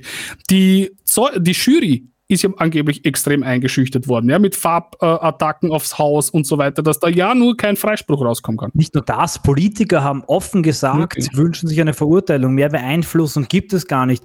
Man muss auch bedenken, seitdem das passiert ist mit diesem George Floyd, ja, ist der Typ im Knast. Seitdem hat er nur mehr gesiebte Luft geatmet, ist nicht mehr freigekommen, ist suspendiert worden und dann ins Gefängnis gekommen und jetzt ähm, in Untersuchungshaft. Danach wird er, wird er einen Großteil seines Lebens in Haft verbringen. Der Typ schaut auch äh, vor Gericht ausgealtert wie 50 50 Jahre, dessen Leben ist einfach vorbei. Das ist quasi nur eine Art von Folter. Der ist eine Art, äh, wie Girard das beschreibt, Sündenbock geworden, in dem die Gesellschaft eine Art äh, rassistisches, antirassistisches Exempel statuieren möchte. Mhm. Und konkret, er mag vielleicht kein netter Typ sein, die Amtshandlung war vielleicht nicht sanft und nicht, nicht toll, ja, hätte man anders reagieren können, aber wenn man das Video sieht, merkt man, äh, der gehört nicht 20 Jahre ins Gefängnis. Man kann über eine Suspendierung nachdenken, vielleicht auch, weil das ein, so ein Skandal, eine Katastrophe ist. Was weiß ich, ja. Ich bin der, nach wie vor der Ansicht, dass man mir mal erklären muss, was er konkret hier falsch gemacht hat, genau wie du das gesagt hast, ja. Aber dass man jetzt George Floyd Statuen aufbaut, es wurden Bronzestatuen gemacht, es wurden äh, Büsten aufgestellt, ja. Und wenn die dann beschmiert werden, jagt die Polizei nach Hassverbrechern. Während Black Lives Matter, das müsste ich mal vor Augen halten, letzten Sommer eine Statue nach der anderen abgerissen, die Köpfe abgeschlagen, angeschmiert hat. Da gab es kein, äh, meiner Meinung nach, also meines Wissens nach, keine Ermittlungen wegen Hassverbrechen. Und äh, ich kann einfach nur sagen, ich halte diese ekelhafte und geisteskranke Clownwelt nicht mehr aus. Äh, da gibt es nur eine Parole, nämlich Widerstand. Absolut. Und ich meine, du musst da denken, wie perfide eigentlich dieser Chauvin, der Chauvin, Chauvin, da, da eigentlich ohne eigenes Verschulden äh, äh, ja, als Bauernopfer in diesem miesen, ein Bauernopfer in diesem miesen System geworden ist. Der Staat hat ihn ausgebildet. Ich will gar nicht sagen, dass, dass in den USA Polizeigewalt kein Thema ist. Da sterben schon überdurchschnittlich viele Leute, aber sie sterben halt proportional zu ihrem Kriminalitätsverhalten und nicht proportional zu ihrer Hautfarbe. Was viele, was wirklich niemand vergessen soll, ist ja folgendes. Äh, die amerikanische Polizei, weil sie jetzt immer so dasteht, als würden die da irgendwie äh, Schwarze jagen in ihrem Dienst oder sowas. Das ist ja nicht der Fall. Die töten in absoluten Zahlen mehr Weiße als Schwarze äh, und in relativen Zahlen zur ja zum, zum Anteil an der Gesamtpopulation sind Schwarze zwar überrepräsentiert, aber die sind halt auch doppelt oder dreimal so kriminell wie alle anderen. Und wenn man das mit einbezieht, sind sie unterrepräsentiert. Das heißt, die Partei, äh, die Polizei ist inzwischen sogar vorsichtig oder betont vorsichtig, wenn sie irgendwelche Schwarzen erwischt. Äh, ähm, ja, weil sie eben weiß, was dann da rauskommen kann. Und dieser, dieser Polizist jetzt verurteilt worden ist, ja, ist ausgebildet worden. Dieser, diesen Griff hat er sich nicht ausgedacht. Das hat er nicht aus irgendwelchen Jackie Chan-Filmen äh, abgeschaut und dann einfach in, in den Dienst inhaliert, ja, sondern es ist ihm beigebracht worden. Er hat das gemacht gemacht, wie es ihm bei, beigebracht wurde. Die Politik ne, hat zulassen, dass diese ganze Black Lives Matter-Szene und diese ganze Kriminalität dort so ausrinnt. Jetzt schicken sie den Polizisten ja ihn, ich meine, äh, natürlich auch in, in diesen, diesen Ghetto-Vierteln braucht es halt auch Polizisten, schicken den hin, er macht seine Arbeit, wie es ihm beigebracht wurde und geht jetzt dafür ins Gefängnis. Wenn man schon sagen will, okay, das ist nicht gut und die, die Polizei ist zu brutal, dann soll man sich mit dem, mit der Art und Weise beschäftigen, wie denen das beigebracht wird. Aber auf genau die gleiche Weise, ja, hat ein Schwarzer, gibt's, es gibt ja Videos im Internet und noch und nöcher von Polizeigewalt, äh, wo es einen weißen Behinderten ermorden und ihn dann sogar noch auslachen, wo schwarze Polizisten einen weißen von hinten in den Rücken schießen, der unbewaffnet ist. Das findet ja da häufig statt, nur da regt es keinen auf. Ja? Aber wenn dann ein, ein schwarzer Chunky, ja, der mit einem Mund voll Meth mit einer Banane im Supermarkt tanzt ähm, und dann noch die Polizei angreift und sich, da, sich, sich widersetzt seiner Festnahme, auf die Art und Weise fixiert wird, wie es dort eben üblich ist, ja? der wollte ja den nicht umbringen. Da war ja keine Tötungsabsicht. Äh, wenn man schaut, wie das begonnen hat, sie haben, sie haben ihn mit Sir angesprochen. Sie wollten ihn ins Auto setzen. Ja? Sie haben ganz normal beamtshandelt und die Gewalt und das kriminelle Verhalten ist von ihm ausgegangen. Er ist gestorben an seiner Kriminalität und einer Überdosis Drogen und nicht an irgendwas anderem. Weißt du, was ich meine? Und deswegen packe ich das überhaupt nicht. Also ich habe mich, ich habe, mich hat's nicht überrascht, ja, aber muss sich das schon so vorstellen, da ist das Leben von einem Menschen, von einem Polizisten zerstört worden, der eigentlich seine ganze berufliche Karriere eigenes Risiko in Kauf genommen hat, um die Gemeinschaft zu beschützen. Das macht ein Polizist. Und das ist der Dank dafür. Also diesen Staat kann man echt nur noch vor die Hunde gehen lassen. Und ich befürchte, dass das die Verhältnisse sind, die uns in 10 oder 20 oder 25 Jahren bevorstehen. Weil bis jetzt haben wir das immer wieder gehabt. Alles, was in Amerika war, schleppt sich dann irgendwie mal so über den angelsächsischen Raum, ja, England, Frankreich. Dann hast du es in Deutschland und dann hast du es bei uns. Außerdem teilweise Richtig. ist ja das schon so. Ich kann mich noch erinnern, das ist schon einige Jahre jetzt her. Äh, da ist ein Polizist, ist man draufgekommen, dass der immer wieder äh, so Drogenringe gesprengt hat. Und äh, da haben dann äh, sehr findige Journalisten festgestellt, äh, dass da 99 Prozent oder so aus einem bestimmten Land aus Afrika gekommen sind. Und dann haben die Medien allen Ernstes geschrieben und äh, wahrscheinlich haben die Grünen sogar eine Pressekonferenz dazu gemacht, äh, dass bei der Polizei ein strukturelles Rassismusproblem besteht, weil die schauen ganz bewusst auf Afrikaner und kontrollieren ganz bewusst Afrikaner. Und darum sind die so über übermäßig äh, repräsentiert in diesen Zahlen, ja. weil sie nur Afrikaner rausgreifen, weil wenn sie mehr Weiße anschauen würden, dann wären da auch mehr Weiße dabei. Also das, ja. das, das als Kunden der Afrikaner. Das, nein, so. ich meine schon alleine dieses ganze bescheuerte Rassismus-Narrativ, ja, dass die Afrikaner und die ganzen Black Lives in Amerika äh, sozial und in der Kriminalität sicher und so weiter schlechter gestellt sind als die weiße Mehrheitsbevölkerung, wäre das Ergebnis des strukturellen Rassismus durch die weiße Mehrheitsbevölkerung. Völliger Blödsinn, weil die erfolgreichste Minderheit äh, in, in ähm, also die erfolgreichste Ethnie in den Vereinigten Staaten in wirtschaftlichen Sachen ja, und die friedlichste in der Kriminalität sind Asiaten und die sind auch nicht weiß. Die schauen genauso äh, fremd aus äh, wie, wie ein Schwarzer. Ja. Und ich meine, die Korrelation ist ja immer eins zu eins von Herkunftsland zu Community in den Aufnahmeländern. Die afrikanischen Länder sind am Sand, dann hast du schwarze Migranten in Amerika und das sind Ghettos. Die asiatischen Länder wachsen, wachsen, wachsen, 12, 13 Prozent Wirtschaftswachstum, gehen durch die Decke, gewinnen alle PISA-Tests und zufällig ist das auch in allen Aufnahmeländern so. Aber da schaut man dann, die Leute, die sonst immer darauf bedacht sind, dass man alles im globalen Zusammenhang äh, äh, betrachtet ja, und immer die Zusammenhänge von internationalen äh, äh, Verzweigungen da irgendwie berücksichtigt bei allem, was man tut, sagen da auf einmal, nein, ist wurscht, was auf der Welt ist, wir sind in Amerika, oder wir sind in Österreich oder in Deutschland und deswegen schauen wir nur, wie es bei uns ist. Und wenn da eine äh, Gruppe schlechter abschneidet als die andere, dann muss das die Schuld der Mehrheitsgesellschaft sein. Und das ist völliger Blödsinn. Es ist einfach nicht so. Es ist nachweisbar nicht so. Wenn die Mehrheitsgesellschaft irgendwas damit zu tun hätte, egal ob es jetzt in Deutschland, Amerika, Frankreich oder sonst wo ist, dann wäre es nicht in allen äh, westlichen Ländern, die von Migration auf die Art und Weise betroffen äh, ist gleich und es wird nicht eins zu eins korrelieren mit den Herkunftsländern. Weißt du, man, das geht einfach nicht und das wissen die auch. Ich werfe einem großen Teil der verantwortlichen Politiker und dieser verlogenen Medien vor, dass sie das wissen und einfach bewusst weiterlügen aus ideologischen Gründen und weil, wie du es, Michael, vorher gesagt hast, sie einfach nicht äh, zugeben wollen, dass sie 20 Jahre lang Unsinn geredet haben und deswegen ja den ganzen, den ganzen Kulturraum in, einen, in eine historische Katastrophe manövriert haben. Ja, ja, aber nach ihrer, ich muss auch wiederum ähm, dem, dem Michael äh, nochmal unterstreichen, nach ihrer Ideologie macht das alles Sinn, ja, weil letztlich sind wir schuld daran, ja, wir sind schuld daran, dass diese Leute, wenn sie in der Gesellschaft sind, nicht äh, realisieren, nicht angenommen werden. Ja, sie sind ja, äh, die meisten dieser Kriminellen sind ja keine, kommen nicht aus dem Mittelstand. Wenn sie im Mittelstand wären, wenn sie zufriedener wären, würden sie nicht kriminell werden. Wer ist schuld daran? Unsere Gesellschaft. Das ist natürlich ein Wahnsinn, aber ich gebe jetzt mal die Ideologie wieder, ja. Warum mhm. kommen sie in unser Land? Ja, weil es in ihrem Land noch nicht genug Wohlstand gibt. Bei uns, wir sind viel reicher als sie. Warum? Weil wir nicht teilen wollen. Also in dieser Ideologie sind wir an jedem Missstand der Welt und der Erde schuld. Und, ja, aber das äh, ist, weißt, das, das finde ich, hat keine Schlagkraft mehr, das Argument, weil ist ja in arabischen Ländern nicht anders. Es gibt auch reiche arabische Länder, die haben auch schwarze Minderheiten und auch das sind Ghettos. Und die haben auch asiatische Einwanderer und auch dort, die gehören dort zur Elite. Das heißt, das Konzept ist einfach überall gleich, egal ob die Aufnahmegesellschaft jetzt weiß. Nein, Friedrich, du bist nicht am letzten Stand. Ähm, äh, mittlerweile wird auch von Asiaten gesagt, Schwarze, die gewalttätigen Asiaten werden in den USA, sind letztlich auch indoktriniert vom weißen Suprematismus. Ja, ja. Ah könnt ihr nachgoogeln. Ich habe es nicht erfunden. Und man merkt eben, die, die, ähm, die Clown-Welt kennt keine Grenzen. Ich möchte noch kurz auf einen weiteren äh, Tat verweisen in Wien. Kein Mordfall, aber auch ein Messerfall. Ein junger der Wiener Innenstadt wurde auch niedergestochen, am Wochenende schwer verletzt mit einem Messer. Täter sind auf der Flucht. Ja. Das ist also die tolle, sichere, bunte Stadt Wien, die uns Multikulti beschert hat. Wir sind übrigens, äh, in, äh, weil, weil du gerade einblendest, Wien. Ja? Wien ist in diesem Ranking der lebenswertesten Städte um 13 Plätze abgestürzt in den letzten Jahren. Ja, und auch vorher war das, das Ranking, ich wurde ja, gefragt, eh war eher Blödsinn, aber. Ja, das war jetzt keine, keine repräsentative Sache. Klar, Wien ist doch besser als Paris, ja, aber letztlich hängt es stark vom Bezirk ab, ja. Und die Leute, die befragten hier, waren nicht die, die Wiener Indigenen, ja. Und ich meine, ja, für einen Afghanen ist Wien sicher eine sehr lebenswerte Stadt. Ja.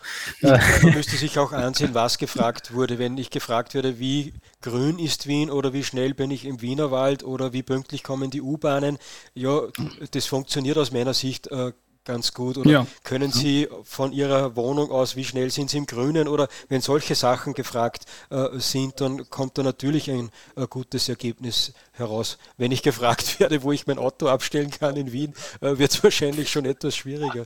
Oder eben, wenn man dann die Ausländer-Sachen anschaut mit der Überfremdung in den Schulen und und und. Ja. Ja. Aber das wird wahrscheinlich okay. Überfremdung in den Schulen, äh, werden es wahrscheinlich nicht gefragt haben. Das ist ja fast logisch. Voll so. Ich weiß nicht, welches Magazin macht das irgendwie so an einer Brennpunktschule in Favoriten, weil die Leute fragen, wie geht's ja. euch eigentlich? Äh, so eine Umfrage muss ich auch sagen, ja. Äh, wenn man fragt, ist Wien überfremdet, die Frage ist, wer wird dann gefragt? wenn es dann Türken fragen, wird er sagen, nein, wieso? Ich fühle mich wieder heim hier in Wien, ja. Wien Istanbul. Und ich meine, insofern, äh, irgendwann, ich sagte irgendwann, wenn Wien komplett überfremdet sein wird, ja, und der Bevölkerungsaustausch in Wien abgeschlossen, da wird es niemanden mehr geben, der sich ihn Überfremdung stört, weil es auch niemanden mehr gibt, wobei, der sich beschweren könnte. Wobei das, das, das Verfälschende an solchen Umfragen, ich glaube, da sind die Zahlen ähm, Beweis genug. Ich möchte ja. jetzt, ähm, bevor wir, äh, damit wir dann auch noch ein bisschen ins Gespräch kommen können mit unserem Gast, kurz unsere Rubriken nämlich Helden und Dolm der Woche durchgehen. Auch jetzt bei einer eher nachdenklichen, weil tragischen Sendung machen wir das. Äh, vorher möchte ich allerdings den Live-Chat, den wir auch ein bisschen sträflich vernachlässigt haben, insbesondere die werten Unterstützer. Ich hoffe, die sehen uns das nach. Es war halt einfach jetzt für kecke Kommentare, halt die Themenlagen nicht passend erwähnen. Ich möchte mich jetzt einfach in einer großen Reihe, und ich bitte den Friedrich, soweit er das nachvollziehen kann, das auch zu tun bei unseren Unterstützern heute bedanken und ihre Superchats, Kommentare auf die live, solange das noch geht, vorlesen. John of Lancaster schrieb auf eine gute, wenn auch nachdenkliche Sendung. Hugo für sieben. Einen schönen Abend auch an Michael Schafmüller. Ich danke Kertenkehle für kommende Version. Der Erpel, Hugo für sieben, der schrieb, bei der Hitze liegt von der Bellen K.O. Ähm, äh, K.O. im Raucherkammer. ja. Florian Maschke, moin Männers. Ich grüße von Stauffenberg ähm, Hasskrimineller schrieb hier, wir haben Angst in diesem Land, ja, kann ich verstehen. Ich danke Viribus Unitis, Mila Luck, Tacheles, Totenwolf, Rechter Bayer, JJMG, der schrieb, wenn ein Deutscher drei Afghanen umgebracht hätte, dem stimme ich zu. Dieser Vergleich trifft immer zu. Mhm. Hugo schrieb, wie, wie viele solcher Taten braucht es noch, bis alle Behirn das Multikult nicht funktioniert? Ich glaube, durch Taten alleine, wenn die Leute nie umdenken. Ich danke Alpha Elvis, Papanka, Rechtsmensch. Tristan schrieb, Herr Ober, es ist Zeit für den ersten doppelten Standard. Schmeckt leider traurig, danke. Ja, kann ich verstehen. Florian Maschke, Herr Ober, geben Sie dem Tristan die ganze Flasche. Ja, danke. Ich verstehe auch, ich glaube, ich hoffe, versteht auch, warum ich das nicht in der laufenden Sendung vorgelesen habe. Ich danke Monsieur Septim, Tom YouTube, der Apple an die Decke. Hugo für sieben schrieb bunt, nein, danke. Dolidor, Gluck, Gluck, Clan. Lohengrin, Jack Bauer, Arno 1, Hugo für sieben schrieb, wirkliche Fachkräfte ziehen nicht in Hochsteuerländer wie Deutschland oder Österreich gab mir damit, glaube ich, recht mit der Argumentation. Ja. Ich danke Estragon, der schrieb, kommt zur Odyssee, hat einen Link gepostet. Ich stimme zu. Ich danke Dom Turbo, äh, Monsieur Septim äh, und ich danke äh, Hugo, der schrieb, wie war das mit dem doppelten Standards? Ja, völlig recht. Danke auch an Rübenhauser Knurfix, Katschi, Schlumpfine und danke an euch beide für eure Geduld beim Vorlesen dieser werten und großartigen Unterstützer. Vielen Dank. Ja, ich bedanke mich gleich im Vorfeld bei euch beiden, weil jetzt geht die nächste Lesesession los. Also ich bedanke mich bei John Duke of Lancaster, beim Herrn Medizinalrat Trakehner, Stefan Robert, äh, König Gottfried von, äh, ich habe vergessen, wie es weitergeht, es wird nicht eingeblendet. Stefan Robert schreibt Servus und Gries an die äh, Austrian Dreier Combo. Äh, habe dere Michael.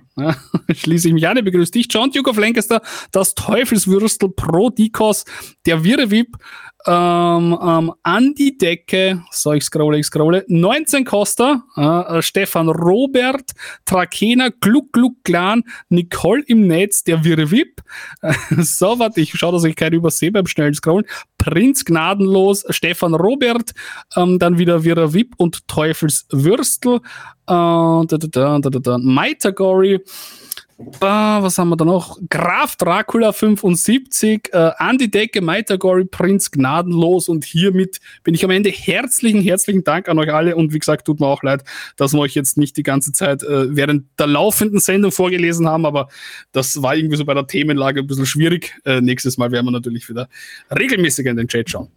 Und ich möchte hierbei auch äh, darauf hinweisen, dass natürlich Info direkt auch abonnierbar ist. Ja, man auch ein Förderabo abschließen kann. Entschuldigung, es wieder keiner bei uns zuschauen, der nicht Info direkt abonniert hat. Entschuldigung. Genau so.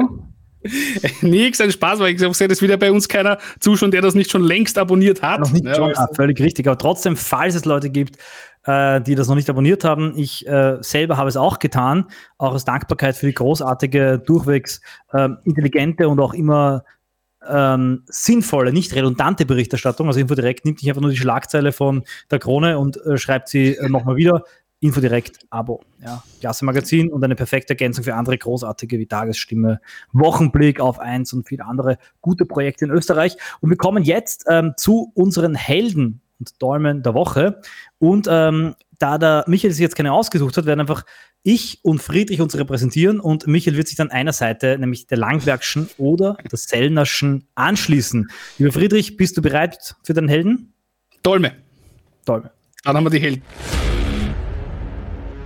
Der Dolm der Woche.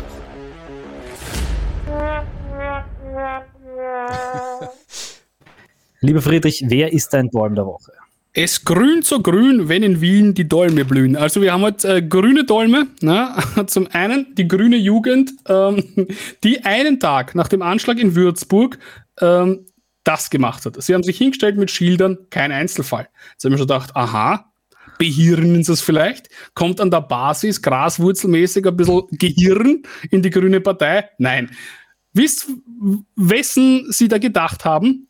Äh, einem, weiß ich nicht, Süleman irgendwas, der 2001, also vor 20 Jahren, vom NSU ermordet wurde. Und das sind aber in der Tat Einzelfälle, weil wie oft passiert es, dass Rechtsextreme heute noch, wenn also am Tag, ja, nachdem ein von ihrer Ideologie mit über unsere Grenze getragener Afrikaner sechs Leute schwer, also drei umbringt und äh, ein paar andere schwer verletzt, ja, kommen die hin, kein Einzelfall und gedenken einem NSU-Mord vor 20 Jahren. Deswegen das schon mal große Dolme. Aber da ist wenigstens noch ein bisschen wenn auch infantil seniler Idealismus drinnen, der ist in der Hofburg, wo ein anderer Grüner sitzt, schon völlig abhanden gekommen. Der ist Dolm der Woche, weil er die Regierung deckt mit einer, mit einer Eiseskälte eigentlich und mit einem Verrat an seiner ganzen Parteiengeschichte, die ich überhaupt nicht pack. Also eine kriminelle, korrupte Bagage, Türkis, deck, gedeckt von einem grünen Bundespräsidenten, nur damit seine blöden Hippies völlig daten- und sinnlos in der Regierung sitzend dort nicht rausfliegen. Ja, meine Dolmen Grünen. Wer sind deine Dolmen, mein lieber Martin? Ich habe nur einen heute dabei und zwar ist er ja. stellvertretend für alle, äh, die sich so unsäglich geäußert haben im Mord Mordfall Würzburg, das ganze linke ähm, Heuchler-Pack. Äh, und seine Aussage ist nämlich ganz besonders bekannt. Ich lese die Aussage vor von Christian Schuchart, CDU. Die Verbrechen Einzelner sind niemals auf Bevölkerungsgruppen, Religionen, Staatsangehörigkeiten zurückzuführen. Auch wir Deutsche wurden nach dem Zweiten Weltkrieg nicht pauschal verurteilt. Genauso wenig gilt es jetzt für Somalier oder generell Geflüchtete. Die, doch, die Deutschen wurden pauschal verurteilt von ja, den das Deutschen. Genau die Sache, das ist genau die Sache. Ich enthalte in jedem Kommentar einen derartigen Schwachsinn, ah. einen vertreten Schwachsinn.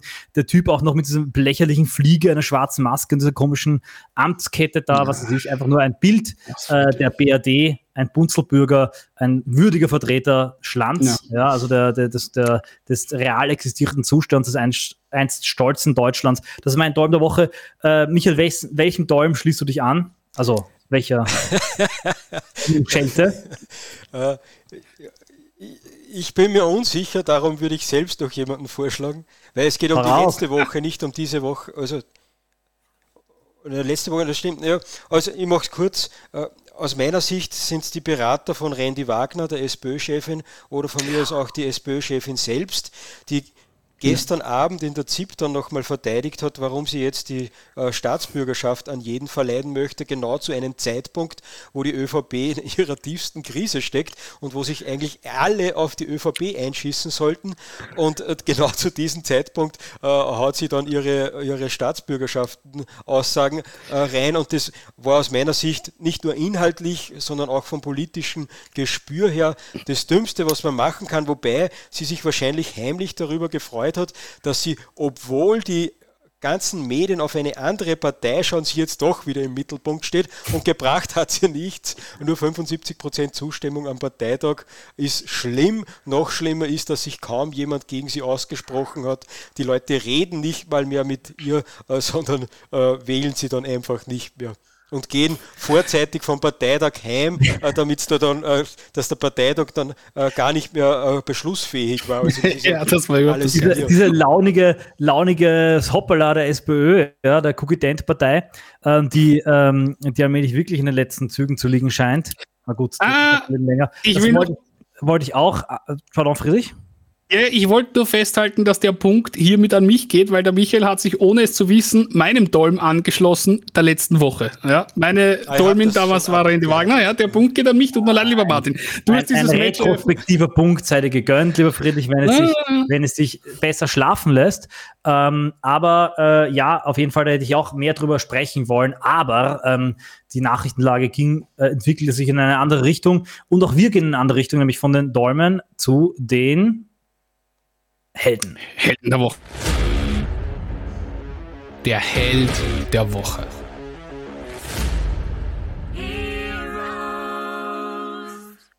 Wer ist dein Held der Woche?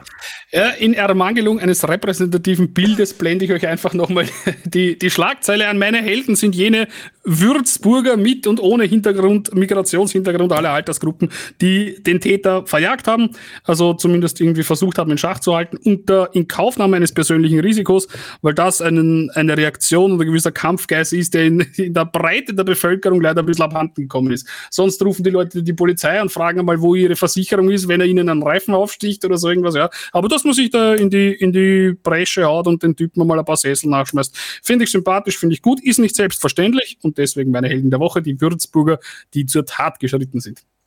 Auch ich schließe mich an die anti-islamistische Klappstuhl, äh, Klappstuhl-Fraktion. auch das sind meine Helden der Woche wieder. Äh, Ausruf an die Framing GmbH, der ein sehr gutes Meme gezaubert hat. Ähm, tatsächlich, ja, das sind meine Helden der Woche. Ich habe allerdings noch Helden der Woche. Da geht es auch wieder um das Staatsbürgerschaftsthema. Und zwar habe ich das entnommen, einen Aktionsbericht. Ihr kennt, kennt ihr Widerstand in Bewegung, diese Plattform? Urgeile Leute.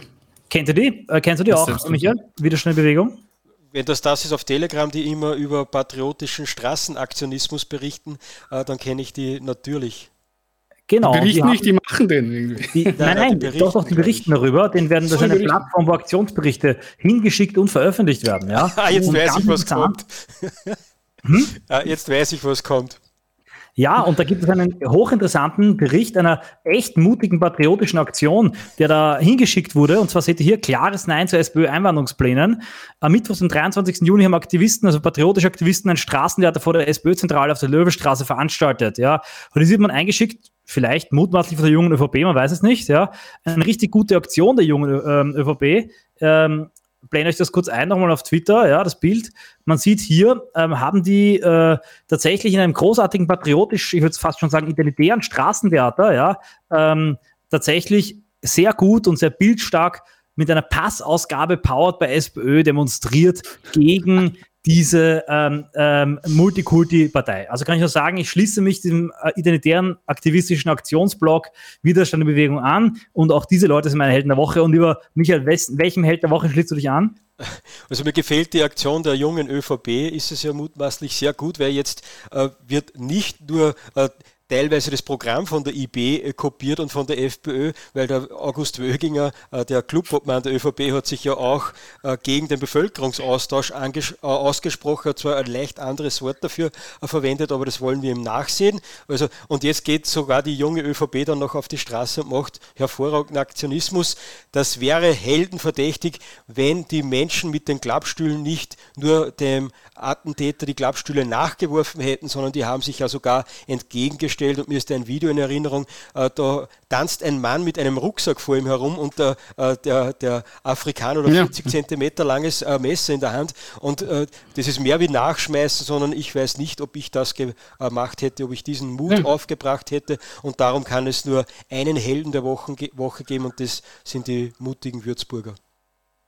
Ich stimme zu 100% zu und damit hast du auch uns beiden zugestimmt. Das sind legitime und würdige Helden der Woche. Wobei zu Held Wir der Woche möchte ich äh, noch eines sagen, das geht sich natürlich bei dieser Konkurrenz nicht aus, aber aus meiner Sicht ist der Van der Bellen schon ein Held der Woche auch, weil er macht genau das, was seine Partei und was in seiner Ideologie das Richtige ist. Und äh, da ist er nicht der Dolm der Woche, sondern äh, diese wie spät ist es jetzt? Kurz nach neun. Diese Eier muss man erstmal haben, dass man äh, dermaßen in der Öffentlichkeit dann auch angegriffen wird und als was weiß ich alles bezeichnet wird für das, äh, dass man äh, seinen Freunden in der Regierung äh, da so lange die Bank macht. Also das, das, weil er, er schläft nicht, das stimmt ja nicht, sondern er stellt sich schlafend. Und da hat der Mahatma ja. Gandhi schon einmal gesagt, man kann zwar einen Schlafenden wecken, aber man kann niemand, niemals jemanden wecken, der sich nur schlafend stellt. Weil Richtig. da entscheidet derjenige, wenn er aufwacht, wenn er so tut, als ob er aufwachen würde und wenn nicht. Also aus meiner Sicht ist auch der Van der Bellen ein Held der Woche, zwar nicht meiner, aber wenn ich Kogler, Sigi Maurer oder sonst wie heißen würde, wäre das sehr wohl ein Held der hm. Woche. Richtig, wenn man bedenkt, dass er jetzt wirklich auch seine gesamte Reputation als moralisches Gewissen, neutraler, parteifreier etc. pp. zerstört, ja, ist es natürlich ähm, auch ähm, auf eine gewisse Art und Weise zumindest etwas Rückgrathaftes im Rahmen seiner verqueren grünen äh, linken Ideologie. Genau deshalb, ich habe es ja schon gesagt, ist es auch immer so interessant, Info direkt zu lesen, weil Michael mit einem hochinteressanten, frappierenden Framing das auf den ersten Blick vielleicht überrascht, auf den zweiten Blick aber sehr intelligent ist, aufzuwarten weiß. Ähm, wir haben normalerweise nach Held und ähm, Twitter-Woche, äh, also Held und Dolm der Woche, die Tweets der Woche und Fragen.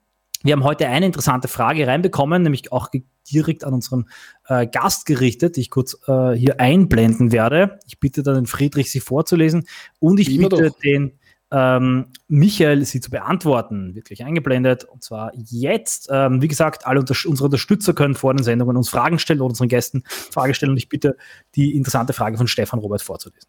Habe Dere Michael, Infodirekt ist ja schon seit langem ein treues, hochwertiges Printmedium für konservativ-patriotische Leser. Wie siehst du mit deiner bisherigen Erfahrung den zukünftigen Werdegang der Kräfteverteilung in Österreich Konf zwischen äh, konservativ, liberal und globalistisch? Glaubst du, dass durch die stark medialisierten Framings und Dogmas, Gender, LGBTQ, Great Reset, BLM und so weiter, äh, sich Leute wieder nach und nach mehr den alten äh, äh Mitte bis rechts äh, ja, mehr der alten Mitte bis rechts zuwenden werden. Wie beurteilst du persönlich und als Redakteur das neue TV-Format von Stefan Magnet auf 1? Ja, fangen wir mit der letzten Frage an. Also andere Medien äh, werde ich da nicht kommentieren. Das ist, äh, es ist alles wichtig, was es gibt, aber den Rest an Kommentaren spare ich mir dazu. Ich freue mich immer, wenn es was Neues gibt. Und das was dazu.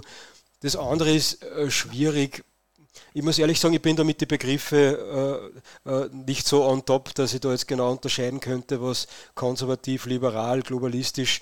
Äh, ich glaube, dass die Menschen in unsicheren Zeiten, äh, sofern sie noch nicht ganz verrückt worden sind, sich wieder mehr auf Familie, auf Heimat äh, zurückziehen werden, zurück zum Ursprung, wie so eine große Handelskette äh, nennt. Das spielt in, unseren, in unsicheren Zeiten äh, sicher eine Rolle. Wie sehr dass das noch möglich ist in den globalistischen Wahnsinn, weiß ich nicht, aber bei unserem Land zumindest bekommen immer mehr Menschen zwei, drei Kinder und leben halt einfach normal und äh, das merkt man auch bei, bei vielen so Lifestyle-Linken, äh, die erklären uns zwar ständig die Welt und äh, wenn man dann sieht, äh, dann haben sie trotzdem zwei Kinder äh, und äh, ja, leben ja. dann trotzdem halbwegs Absolut. normal. Also ich glaube, der Mensch kann aus seiner Haut nicht heraus und wenn man das nur irgendwie zulässt und wenn nicht ständig die mediale äh, Propagandawelle da über einen hereinbricht, dass man selbst nicht mehr weiß, was das Wesentliche ist und, und was die wahren Werte sind, was auch einen als Menschen glücklich äh, macht. Dann, also das, wenn es gelingt, dass man sich da etwas abschottet davon, dann ist, glaube ich, noch immer möglich, halbwegs ein normales Leben zu leben. Und da ist wahrscheinlich das Wichtigste, dass man sich überlegt, was Reichtum ist, wenn man den Menschen der Propaganda nicht auf den Leim äh, geht, äh, dass das der Reichtum ist, möglichst viel Geld besitzen, ein möglichst schnelles Auto zu fahren und auf, zu irgendeinem exotischen Ort jetzt auf Urlaub zu fahren, sondern das Reichtum eben ist, dass man glücklich lebt, dass man vielleicht Familie hat, dass man da dabei ist, wenn die Kinder aufwachsen da, dann äh, neigt man weniger zum Verrücktwerden und dann ist äh, normales Leben, ein halbwegs normales Leben auch, glaube ich, jetzt noch möglich. Und ich glaube, da gibt es schon viele Menschen, die sich da in die Richtung äh, hinentwickeln. Wobei es natürlich, richtig, äh, das ist richtig. unbestritten, äh, schwierig ist, wenn, äh, wenn äh, deine Eltern, dein Umfeld nicht mehr mitspielen, weil die auf irgendeinen Selbstfindungstrip sind und vielleicht auch ein Ehepartner auf Selbstfindungstrip ist oder man teilweise auch selbst immer wieder einen Vogel bekommt, weil man irgendeine Laus äh, in den Kopf gesetzt bekommt, ist das sicher schwierig, aber ich, ich glaube, man muss sich bemühen, in diesen verrückten Zeiten sich auf das Wesentliche zu konzentrieren und das Wesentliche ist aus meiner Sicht Familie, Heimat, das eigene Volk und die Traditionen zu pflegen. Das habe ich gerade einen Satz äh, noch äh, jetzt zu Corona-Zeiten gemerkt, dass wir das sehr, sehr stark abgeht, wenn plötzlich Sonnenfeiern ausfallen, wenn plötzlich Volkstanzfeste, die 15 Jahre stattgefunden haben, äh, ausfallen, wenn regelmäßige Stammtische nicht mehr ausfallen. Ich glaube, diese Gemeinschaft, dieses Leben in der Tradition macht uns Menschen aus und da braucht es eine gewisse Kraftanstrengung, äh, dass man das gewährleistet und dann ist aber trotzdem ein halbwegs normales Leben noch möglich. Absolut. Ich stimme dir 100% zu.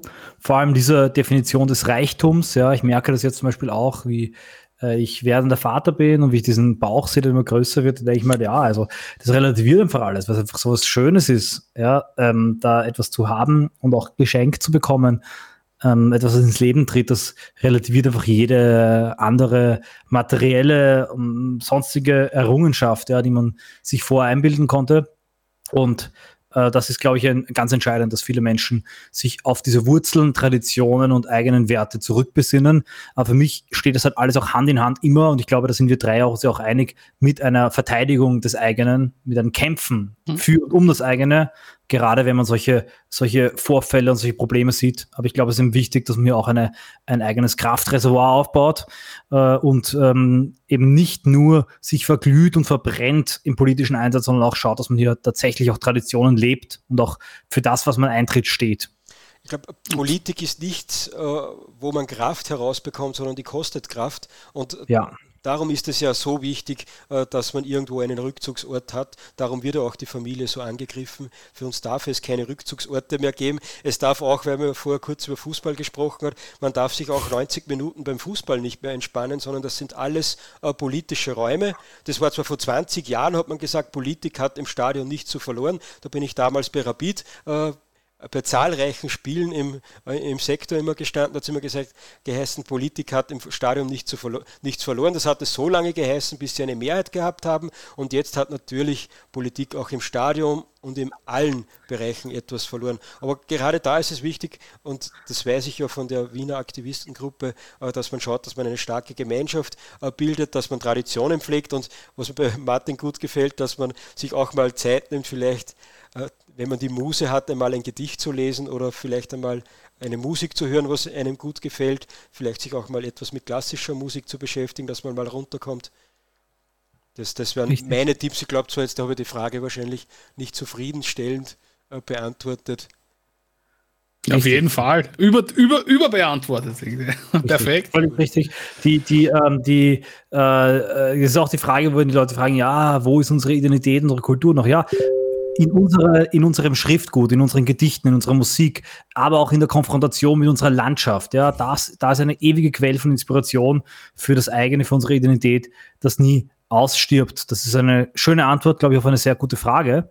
Und ähm, ich weiß nicht, wessen Benachrichtigung. Ja, ja, wer ist das? Ich bin es nicht. Mir leider die ganze Zeit, aber ich weiß nicht, wie ich das ausstellen kann, ohne dass der Telegram-Chat dann abbricht. Der Gast, unsere Gäste dürfen das. Der Gast darf das. das überhaupt es, Problem. Es tut mir leid, das passiert mir bei meinen ähm, eigenen Sachen auch immer wieder. Ich schreibe dann jetzt kurz zurück, dass er mich bitte in Ruhe lassen soll. ja, während der, während der äh, Michael seinen äh, äh, ähm, Chatpartner bearbeitet, äh, bedanke ich mich bei unseren großzügigen Mäzenen, unter anderem dem zynischen Opossum Stefan Robert, dem Teufelswürstel an die Decke, der wirre Wip Prinz Gnadenlos, Teufelswürstel John Duke of Lancaster, Hurenbeidel, äh, äh, Maitagori, an die Decke, Stefan Robert, Graf Dracula, Trakena, ähm, ähm, der wirre Wip, äh, Teufelswürstel, Maitagori, Stefan Robert, Prinz, gnadenlos. Ich glaube, ich wiederhole mich. Äh, ja, herzlichen, herzlichen Dank an euch alle. Wie schaut's aus bei dir, Michael? Ist dein Chat wieder frei? Ich, ich ah. hoffe. Was ich bewundere, ist, wie ihr schnell die Namen vorlesen könnt. Ja, weil, weil, weil wir es so kennen. Ja. Das lernt das man. Ist oh, die, äh, das, das lernt man. Das ist einfach eine, eine Übung. Unsere Zungen äh, stehen nie still. Doch ich schließe mich gleich an und bedanke mich bei. Jetzt, hat, jetzt hast du mich herausgefordert. Jetzt. äh, wieder Luke Estragon, Monsieur 7, Hugo 7, äh, 86, Solidor, Hugo für Sie. Wahnsinn. Wie war das mit dem doppelten Standard? Sagt, sagt äh, Hugo. Der Apple sagte Shoutout für die Gegenuni. Kommt noch. Estragon, letzte Spende wird die live ab zu Odyssey Subscribestar. Ja, wäre top, auch Subscribestar. Das gibt uns eine gewisse Planungssicherheit. Genau wie ein Abo bei Infodirect ist quasi ein Abo für, für ähm, MS Live. Ich danke Gluck, Gluck, Clan, Rübennase, Katschi, Knurfix, Lohergrin an die Decke, Irismond äh, und Stefan Robert. Und ich möchte jetzt noch ein paar Ausrufe tätigen und dann vielleicht auch mit dem Live-Chat und mit äh, unserem lieben Gast, solange er noch Zeit hat, in ein ausführlicheres Gespräch gehen. Mein erster Ausruf, der gilt ähm, dem European Report, ein Ausruf quasi in eigener Sache. Das ist eine Sendung, die durchaus mehr Zuseher vertragen könnte. Einmal im Monat findet sie statt. Und es treffen sich Vertreter der identitären Bewegung aus Dänemark, Deutschland, Frankreich, Österreich etc. pp. und besprechen Repressionen und Aktionen. Das letzte Mal war eben diese äh, Französin, Thais, die ich vorher eingeblendet habe, dabei. Und wir haben vor allem diese geniale Aktion besprochen in ähm, äh, Dänemark, diverse Aktionen in Wien, die kennt ihr eh schon, und auch eine extrem lustige Aktion in Frankreich. Ähm, da ist so eine ähm, lesbische, offenbar männerhassende Feministin, blende so kurz ein, hat ihm so eine Vorlesung gegeben und Aktivisten sind dann reingegangen und haben mir drinnen einen Strauß Rosen überreicht, ja, ähm, und haben sie auf einen Banner gefragt, ja, ähm, so, warte, sind wir gleich das Banner eingeblendet, äh, so, warte mal, genau, ja, ähm, Madame Coffin, so heißt sie, ja, warum magst du, warum liebst du, warum magst du uns Männer nicht? Ja, so wie die Frage gestellt, warum sie keine Männer mag, ja, was, was auch so nett sind, in den Rosen überreicht. Das Witzige ist, die Aktion wurde dann in der Presse als ein Angriff auf die LGBTQ-Community dargestellt, bevor noch die Bilder rausgekommen sind. Und dann haben sie diese Bilder von diesem Überreichung des Rosenbouquets äh, rausgebracht. Das war dann sehr witzig, äh, die Presse eben geowned. Wenn ihr mehr darüber wissen wollt, dann schaut euch den European Reporter an. Ein kleiner Ausruf. Ein weiterer Ausruf, er wurde schon im Live-Chat gefordert, gilt der Gegen-Uni. Ein sehr interessantes Projekt, das ich ähm, bewerbe auf Telegram und diversen anderen Kanälen. Da geht es nach eigener Auskunft des Projekts um ähm, die Bildung einer und Sammlung einer neuen rechten ähm, Lehrplattform, einer rechten Intelligenz, in langer Konsequenz die Rückeroberung der linksliberalen Unis, die zu einer, ich zitiere, Keimzelle auch ähm, dieser negativen Entwicklungen geworden sind, halte ich für ein sehr gutes Anliegen. Und ab dem 1.7. wird man dort Lesekreise und Seminare konsumieren können. Man kann sich auch dort melden, wenn man selber bildungstechnisch etwas vorbringen kann. Eine Art rechtes Udemy, eine rechte Bildungsplattform, die eben in die Tiefe gehen möchte. Halte ich für ein sehr wichtiges metapolitisches Projekt und da kann sich dann jeder über ähm, Kurse zum Anhören, kurze Skripten auch weiterbilden. Ähm, wie gesagt, äh, geht auf gegenuni.de. Am 1.7. erscheint da mehr. Finde ich, ist ein unterstützenswertes und gutes Projekt. Und mein dritter Ausruf, der gilt natürlich der Demo gegen das Symbolverbot. Ich blende es ein und damit wird auch diese Sendung vom Netz genommen werden, wenn äh, das Gesetz in Kraft tritt. Dieses Symbol wird gemeinsam mit dem DO5-Symbol ab August verboten werden, wenn das Gesetz durchgeht. Das Gesetz soll nochmal aufgepreppt werden. Vielleicht werden noch andere Logos mit reingenommen, vielleicht Infodirekt, vielleicht die Kulturfestung, wer weiß, was dem Kurz einfällt. Und am 31. demonstrieren wir unter dem Motto, ihr Verbot ist uns gleich. Ja, illegal, legal. Ja. Wir werden natürlich weitermachen und am letzten Tag, wo es noch legal ist, das Land durch die Straßen tragen, aber natürlich auch weiterhin friedlich für die Heimat protestieren. Das sind meine Ausrufe, lieber Friedrich. Hast du noch einen Ausruf, bevor ich meinen letzten einblende? Ja, naja, ich, ich verbiete mir sonst Werbung in eigener Sache, aber mein Twitter ist gerade gesperrt. Äh, deswegen alle, die gruselige Videos mögen, ab Freitag äh, äh, hau ich wieder Videos raus. Haut euch auf YouTube. Friedrich, endlich. Ich darbe schon nach neuen Langback-Videos und mein letzter Ausruf, der gehört natürlich mit Info Direkt Magazin hier eingeblendet.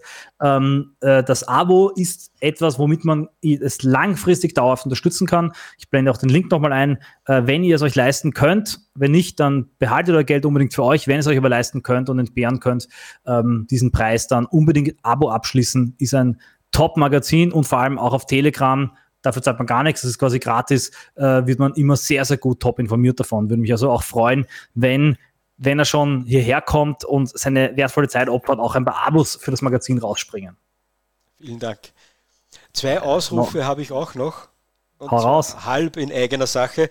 Äh, das erste, ich bemühe mich gerade darum, dass wir einen Podcast zur Gegenuni machen. Ich hoffe, dass wir diese Woche etwas zusammenbringen, äh, noch bevor es online geht oder am ersten Tag vielleicht, wenn es online geht. Also wer sich dafür interessiert, wenn ihr auf Telegram oder den Infodirekt-Kanal auf YouTube abonniert, dann versäumt ihr das bestimmt nicht. Und der zweite Aufruf betrifft die Demo. Ich werde mich bemühen, dass wir dort ein paar Infodirekt-Magazine hinbekommen, dass wir dort einige Magazine dann verteilen. Also vielleicht ist das für irgendjemanden noch ein Grund, dass er sagt, da hat er dann sogar etwas, nicht nur eine tolle Erfahrung, äh, sondern auch noch ein Magazin zum Mit nach Hause nehmen. Das, ähm, dem stimme ich in jeglicher Hinsicht zu. Mal schauen, was sich mit dem, mit dem Podcast noch ergeben wird.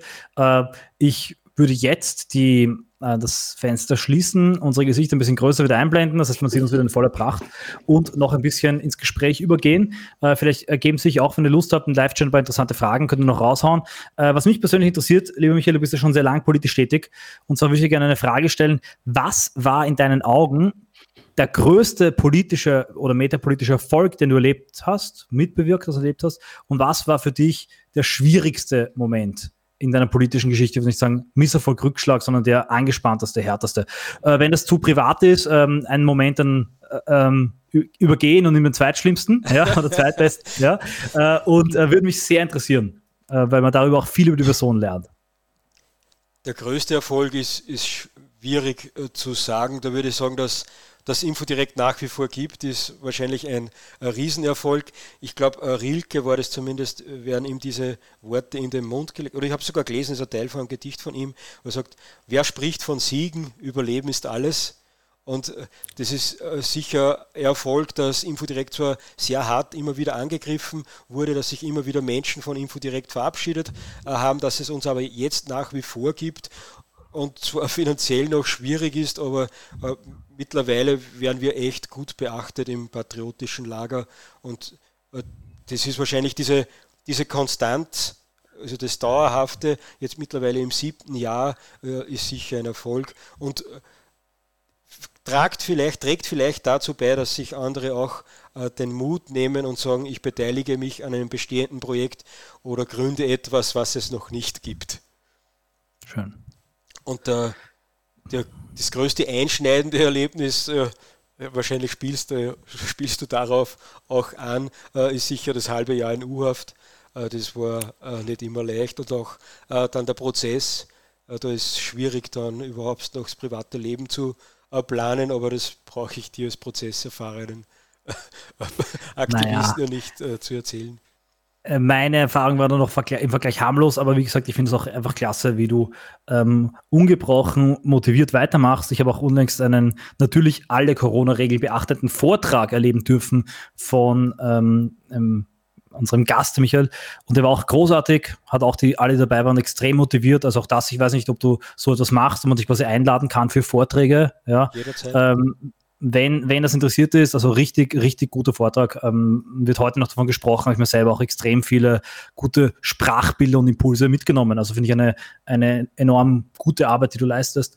Ich hoffe auch, dass dieses Zusammenwirken nämlich von Gegenöffentlichkeit, von Aktionismus, Aktivismus und Partei jetzt auch mit Herbert Kickel noch ähm, besser funktionieren kann. Das würde mich auch noch interessieren. Das können wir, können wir vielleicht noch kurz ansprechen in diesem Teil, wie du einschätzt, wie sich vielleicht die Obmannschaft von Herbert Kickel positiv auswirken könnte oder vielleicht negativ, weiß nicht, wie du siehst, auf die Gegenöffentlichkeit und den Aktivismus.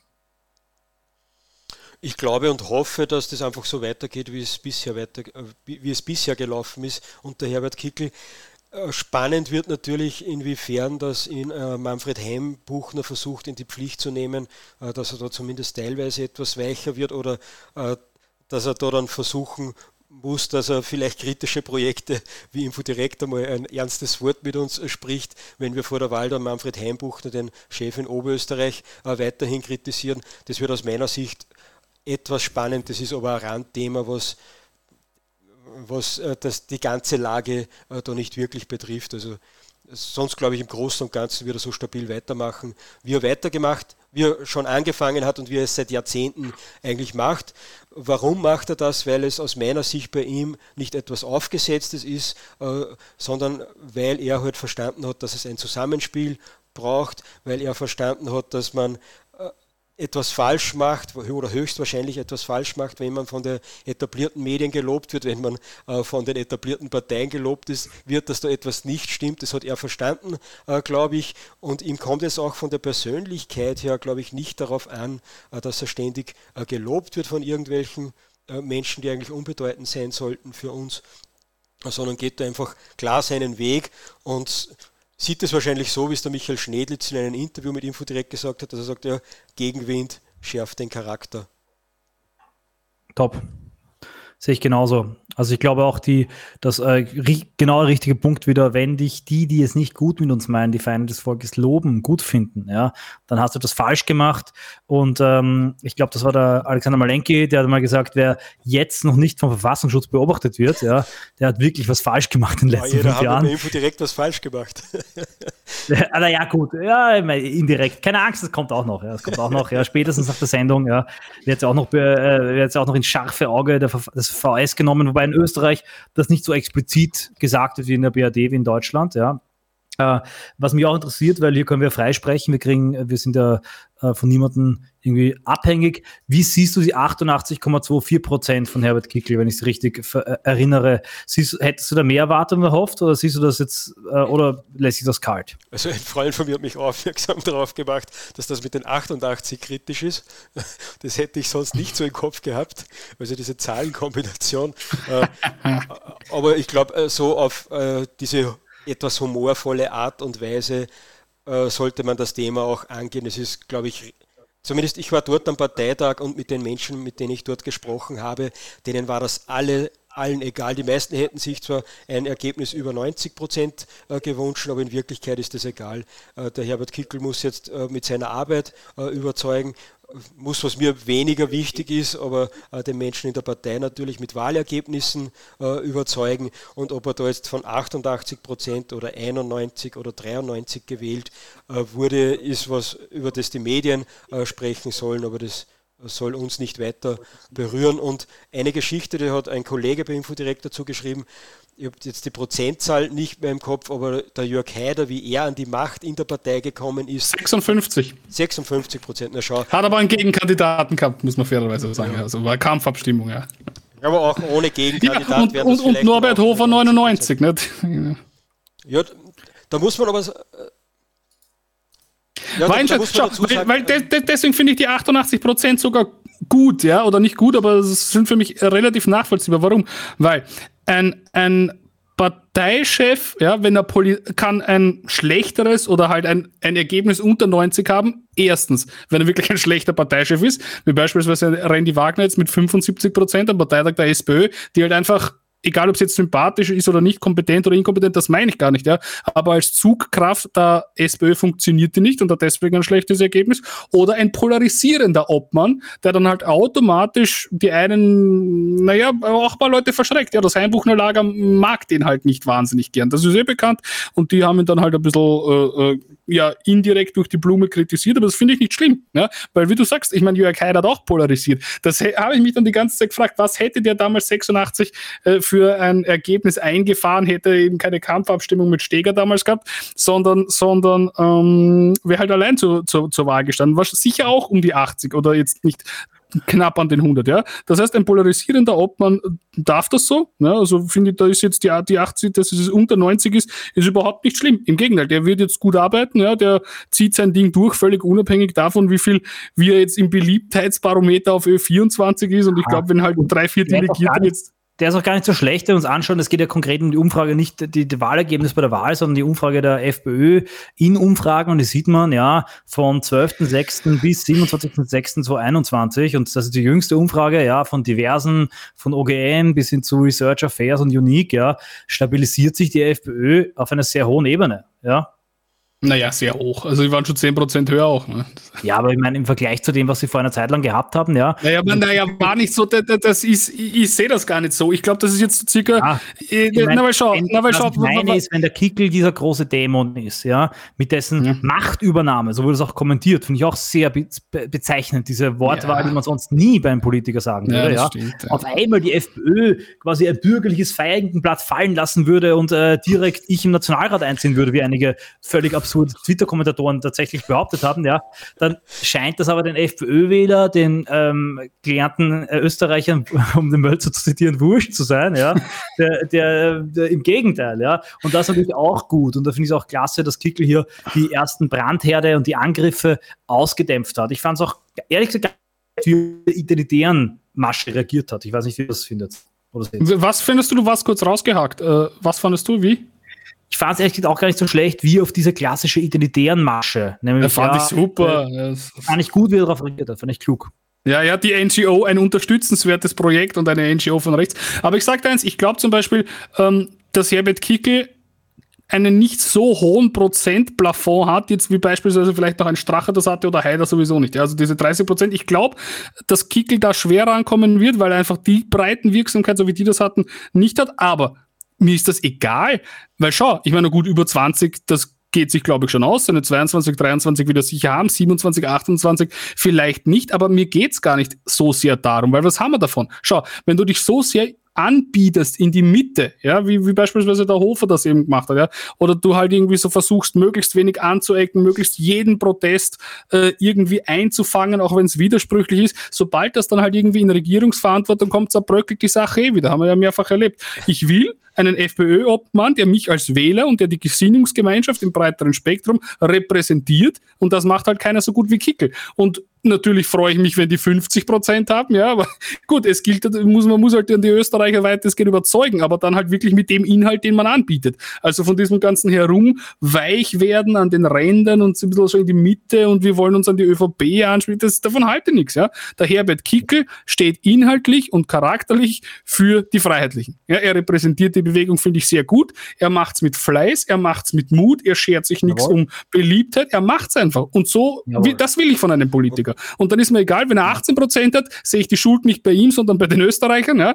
Und ich hoffe halt, er kriegt äh, so viel wie möglich, aber wenn, dann so. Und nicht da irgendwie den Versicherungsvertreter geben, 30 Prozent haben und dann nach einem Jahr wieder aus der Regierung fliegen. Das brauche ich nicht machen. Ne?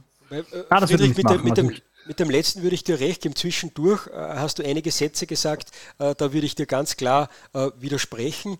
Welchen? Das, das, das, steht ja nirgends, dass der Herbert Das ist ja nicht gewohnt, musst aufpassen. Ja Widerspruch, also. ja, wo, ist der, wo ist der Mute-Button da? Ja, Nein, aber erzähl, also, wo, wo würdest du widersprechen? Sag, sag. Ich halte, ich überspitze jetzt ein bisschen, dass die Zuhörer nicht müde werden. Äh, ich glaube, du bist da einer Heimbuchner-Propaganda auf den Leim gegangen und, äh, äh und, und vervielfältigst diese auch noch, äh, weil das wird in Oberösterreich ständig, wenn ich irgendwo zur FPÖ hinkomme, wird gesagt, gesagt, ja, der Kickel, der spricht zwar die eigenen Leute an, aber so Leute wie euch und mich natürlich auch, aber den normalen Wähler spricht er ja nicht an. Und das erzählt die Heimbuchner FPÖ und das erzählen die etablierten Medien, die sich ja darin überschlagen haben, äh, dass sie gesagt haben, ja der Hofer, also da muss man schon an die FPÖ jetzt denken, an zukünftige Erfolge, mit Kickel ist ja der Plafond da gleich erreicht, da wird es nie eine Koalition geben, da haben sich die etablierten Medien überschlagen mit guten Ratschlägen an die FPÖ, die sich sonst so gern an die Wand fahren würden. Und nein, Friedrich, jetzt bist du nicht äh, am Wort, sondern jetzt bin ich noch am Wort, sonst geht sich das für mich nie wieder aus, dass ich nochmal etwas sagen kann. Darum halte ich jetzt einen Jawohl. Monolog. Und zwar das, das, ist, das, das ist ein Irrtum, weil du hast vorher gerade selbst angesprochen, dass die Menschen äh, jetzt politmüde und und und werden. Und der Herbert Kickel ist da genau das Gegenteil von dem, so wie es da vorher der, der, der Haider wahrscheinlich schon genau das Gegenteil aller anderen Politiker war. Der Herbert Kickel geht zwar auch saufen, aber nicht zu den schickimicki Sektempfängen und Champagnerempfängen, mhm. äh, sondern er geht halt irgendwo hin und trinkt sein Bier, der verbringt seine Wochenenden am Berg und als ich ihn interviewen durfte, kurz nachdem, dass er nicht mehr Innenminister äh, war, war, habe ich gefragt, ja, wie schafft man das, mit so einem riesen Druck, mit so vielen Aufgaben umzugehen? Und da hat er gesagt, er, er pfeift auf die ganzen High Society Events, da war er nur auf zwei Bällen, das war zweimal der Polizeiball, weil er halt der Chef von den Polizisten ist und dort auch unbedingt hingehen wollte. Also das ist ein ganz anderer Menschencharakter und ich habe äh, gemerkt, 2019 war das, glaube ich, die letzte Nationalratswahl, mir kommen die ganzen Daten schon so durcheinander. 2019 äh, war das, da habe ich gesehen, wie er in der Plus City bei uns in Basching auf die Bühne gegangen ist, eine hervorragende Rede gehalten hat und wie er dann von der Bühne mhm. heruntergegangen ist, habe ich das Gefühl gehabt, wie wenn sich da etwas geändert hätte an ihm. Plötzlich oder aus meiner mhm. Sicht, zumindest jetzt eine große Erzählung natürlich, aber aus meiner Sicht hat sich äh, da etwas geändert. Er hat dann ganz anders gelacht und ich habe ihn dann in Christkirchen nochmal gesehen, wo er äh, bei den Menschen durchgegangen ist und kurz vor der Wahl dann bei uns in Linz in einem großen Gasthaus, dort hat er wirklich schon keine Stimme mehr gehabt. Und da ist er von Tisch zu Tisch gegangen äh, und hat kaum wieder etwas sagen können, aber da hat man aus meiner Sicht das erste Mal im Bashing hat sich das angedeutet und in den großen Gasthaus hat man dann das auch gesehen, da hat er sich das erste Mal aus meiner Sicht auch wohlgefühlt in der Menge. Und da braucht er vielleicht ein, zwei Jahre, dass das noch mehr wird, aber wenn ihn die Menschen besser kennenlernen und wenn dann auch die eigenen Leute einmal sehen, dass das nur ein großes Narrativ der Medien ist, dass er verbissen ist, dass er, äh, ja. nein, er, er fahrt eine klare Linie, er spricht eine klare Sprache und die Medien ja. framen das natürlich als Hardliner oder so. Das stimmt ja gar nicht. Und naja, na komm, also, also ganz, ganz unfall finde ich auch nicht. Der ist einfach ordentlich. Ich, ich, ich zitiere kurz mal den, den User Bratwurst von Turin. Endlich weist Langberg jemand in die Schranken. Ja, ähm, ich danke dir. Ich würde mich das nie trauen, ihm so wieder ins Wort zu fallen, zu widersprechen. Ja, und ich stimme auch zu. Ich glaube nämlich, ja, dass tatsächlich die Medien das bewusst aufbauen, das Narrativ, um die FPÖ zu spalten, indem sie einfach bewusst die ganze Zeit diese Mehr wiederholen. Ja, äh, ich sage dir eins, lieber Friedrich, hätte man ähm, zur Bundespräsidentschaftswahl genau im, im Nachwehen der Asylkrise 2015 ja, mhm. ähm, einen Blumentopf aufgestellt. dann hätte der auch viele Prozente gemacht. Ich meine, jetzt ja, sagen, dass Norbert Hofer ein Blumentopf ist, ja. Ja, ja, ich sage nur, äh, Norbert Hofer lebte ständig nur von diesem Ergebnis der Präsidentschaftswahl, wie halt hochgeschrieben wurde, ja. Und natürlich ist er, ist er gut aufgetreten als Präsident, als Präsidentschaftskandidat ist er ideal, ja. Na, das ich glaube tatsächlich, tatsächlich die FPÖ wegen ihrer Inhalte gewählt wird, ja, und äh, wegen ihrer, wegen ihrer, wegen ihrer, wegen dem Alleinstellungsmerkmal, ja, nämlich ja. die Migrationsfrage eine klare Sprache zu sprechen. Und ich glaube, was die äh, Leute sich von FPÖ-Politikern erwarten, ist weniger, dass, äh, dass sie jetzt so wie der Lugner, ja, äh, keine Ahnung, oder der Moneyboy so ähm, unterhalten sind, vor allem, dass sie eine klare Kante zeigen, klare Sprüche geben, äh, klares Profil haben. Und das, glaube ich, ist, äh, ist äh, das, was der Kickel hat. Und ich würde auch nicht sagen, dass er einfach äh, unsympathisch ist oder so in Richtung mir nicht unsympathisch. Nicht unsympathisch, nein, schau, schau, ihr missrepräsentiert mich da nur, um mir mal widersprechen und mich in die Schranken weisen zu können. Ihr tut es jetzt so, als hätte ich irgendwas... Sagen, lieber ja, Ruhe, Ruhe jetzt da, jetzt ist einmal Ruhe auf den billigen Seiten da, ja? So, so, Ruhe jetzt. So, so schaut's. Wieder, hör auf jetzt. Schau, ihr, tu, ihr tut's da jetzt beide so, als hätte ich irgendwie gemeint, ja, der, der Kickel taugt irgendwie so, als ob man eigentlich hätte meinen Hofer haben.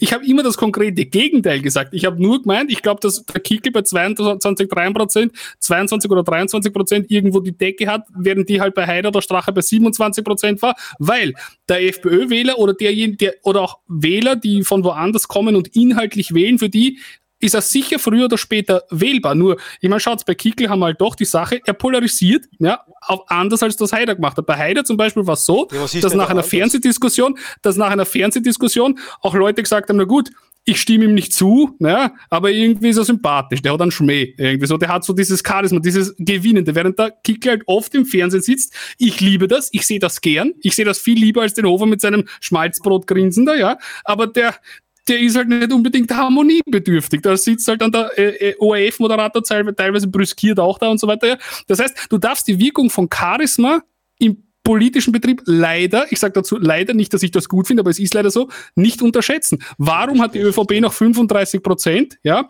obwohl, obwohl jeder Minister von denen äh, äh, beim, beim Sympathie, auf der Sympathieskala im Minusbereich ist, ja, der, der türkise Balken ist alles, alles hinten, ja, Blümel, äh, äh, ähm, ähm, ähm, Susanne Raab, ja, das sind alles unbeliebte Leute, die einfach keiner mag, aber einer ist vorn, der Sebastian Kurz, der hat in der Beliebtheit irgendwie 40, 45 Prozent und deswegen ist die ÖVP bei 35 Prozent äh, äh, Gesamtergebnis als Partei, obwohl den Rest keiner mag. Weißt du, und warum? Das ist diese Aura, die der komischerweise hat. Sicher, da spielen die Medien auch mit, ja, will ich gar nicht bestreiten. Aber schau, diese polarisierende ja. Sache, also das, ihn als Ungustel darzustellen und so weiter, das haben sie beim Strache und bei Heider.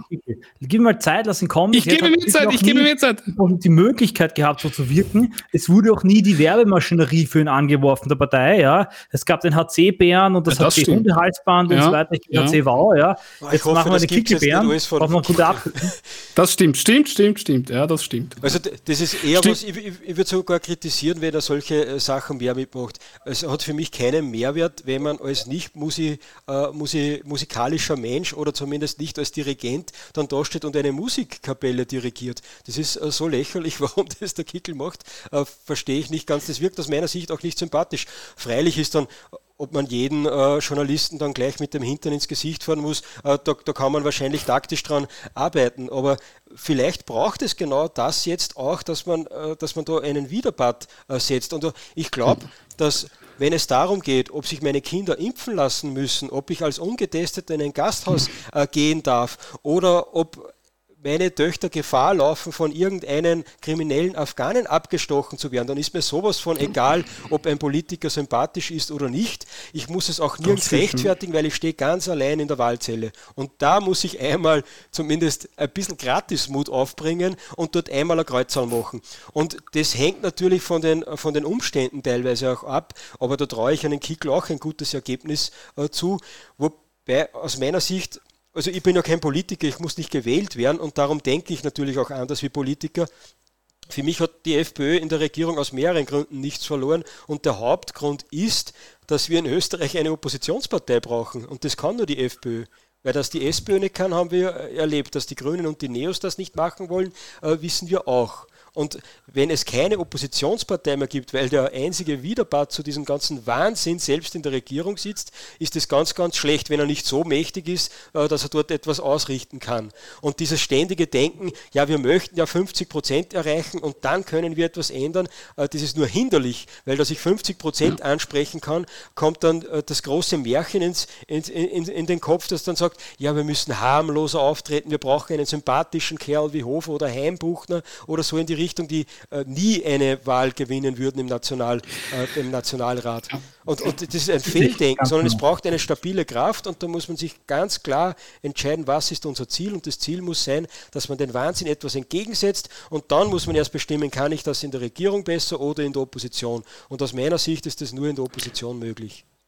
Da stimme ich da völlig zu. Ich glaube, die FPÖ hat am meisten bewegt, in Oppositionszeiten, weil alle anderen noch Angst vor der hatten, ja, irgendwie so, uh, die kriegen jetzt, die klettern schon wieder auf 30 Prozent.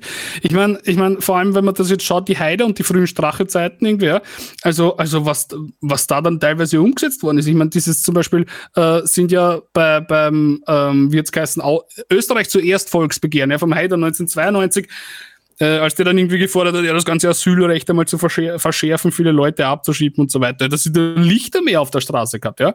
Und dann, ich glaube, 96, 97 hat die rote, also der rot-schwarze Koalition, das einfach verschärft und urviel davon übernommen ist, aber nicht einmal in der Zeitung gestanden, weil es keinen interessiert hat, weil es die richtigen waren. Ja, aber sie ohne, ohne Haider hätten die das nicht gemacht. Und das gilt für die Strache und für jetzt für Kickel genauso. Natürlich, die, die FPÖ ist einfach eine sehr gute Oppositionspartei. Die Politiker, die Parteigeschichte sind halt ziemlich, ja, konditioniert und geschult auf das. Und ich glaube auch, dass die in der Opposition gut sind. Und noch abschließend, äh, dass da jetzt niemand glaubt, irgendwie, ich will einen Kickler als Parteichef zahlen. Ich habe mir den immer gewünscht. Ja? Ich habe nur gemeint, obwohl ich glaube, dass er nicht auf die 27 Prozent kommt, will ich trotzdem, dass er Parteichef ist, weil ich als Wähler repräsentiert werden will. Ja? Und nicht irgendwann, irgend, also ich habe mich schon lange nicht mehr so gut dabei gefühlt, ja? eine FPÖ-Rede, du warst ja live dort, hast gerade gesagt, ja. Also die Kickler-Rede war, ich fand die exzellent. Ne? Und dann auch, wenn er, wenn, wenn, er, wenn er Interviews gibt, ja, also ich liebe das ja. Endlich mal wieder als Wähler da zu sitzen und man denkt, ja, jetzt sage ich wieder selbstbewusst, ich wähle freiheitlich. Ja, ich sitze da, ich denke mal, okay, er hat recht mit dem, was er sagt, er lässt sich nichts gefallen, er bietet sich nicht an. Ich habe so viel Fremdscham empfunden, als dieser Hofer dahergegangen ist und den Klenk irgendwie so Honig ums Maul geschmiert hat. Weißt du, das ist, das, in mir hat sich, in mir hat sich alles zusammengezogen. Und dann, wenn der Kickel dann da sitzt, ja, und einfach mal ordentlich austeilt, ich finde das super. Und dann die drei, vier Prozent, die das wahrscheinlich kostet aus der Mitte, ist es mir einfach wert, weil ich als Wähler repräsentiert werde sein will und nicht irgendwie so ein Schauspieler. Ich glaube, ich glaube nicht, dass die Prozent kostet. Ja, naja. das wird sich zeigen. Ich glaube, äh, es hat es bis jetzt nicht gekostet, ja. Die, die, die, ja, aber gebracht hat es halt auch. Einen Satz dazu. Einen Satz bitte, bitte? dazu. Hm? Einen Satz bitte dazu, oder vielleicht sind es zwei. Der Manfred Heimbuchner hat in Oberösterreich 30 Prozent geschafft.